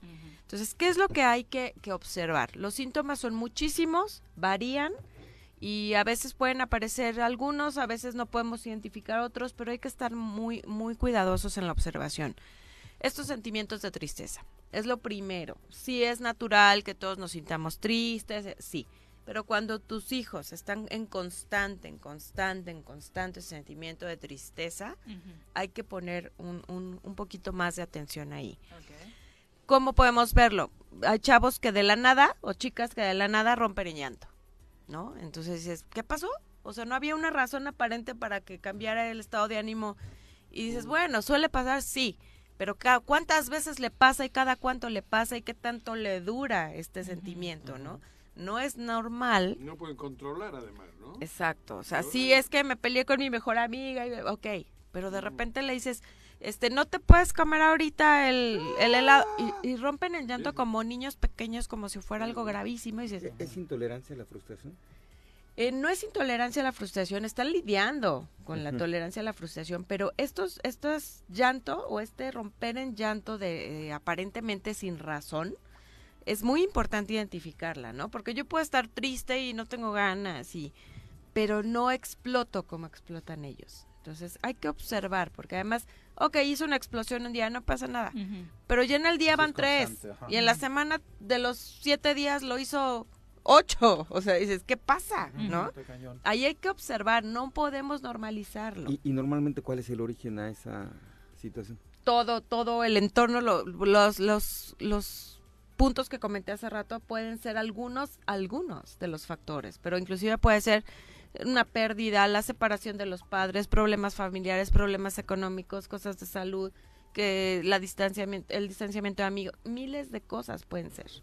¿Cuál es otro foco rojo, Carla? La frustración o ira, incluso en asuntos menores, ¿no? O sea, hay cosas que nos enojan, sí, pero ellos reaccionan así con esta tensión corporal y gritan y, ¿no? ¿Qué, qué dices? Espérate, solamente se acabó la Coca-Cola, el refri. O sea, te ¿no? pones bien Juanji, aunque porque voló la mosca, ¿no? Sí, o sea, pero excesivo, ¿me explicó? Que le dices, "Eh, pásame el vaso, ¡ay, siempre yo! ¿Por qué? ¿Qué, qué, qué?". Y explotan, gritan, y dices, ¿qué pasó? Me ¿No? preocupas, Juanji. Ajá, Me ¿qué pasó? preocupas. Pero además estas cosas ¿Sabes lo son constantes, constantes, constantes. No es de una vez hasta de malas, ¿no? Es constante, constante, constante. Hay que checar eso.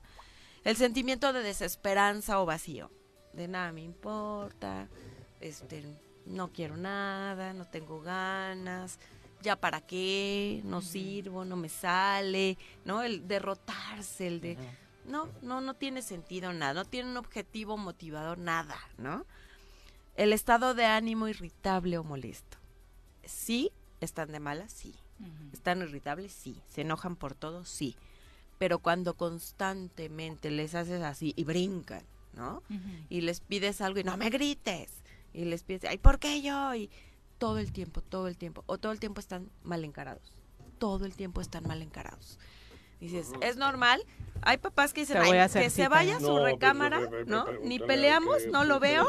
aquí, y tranquilos todos, no aguas.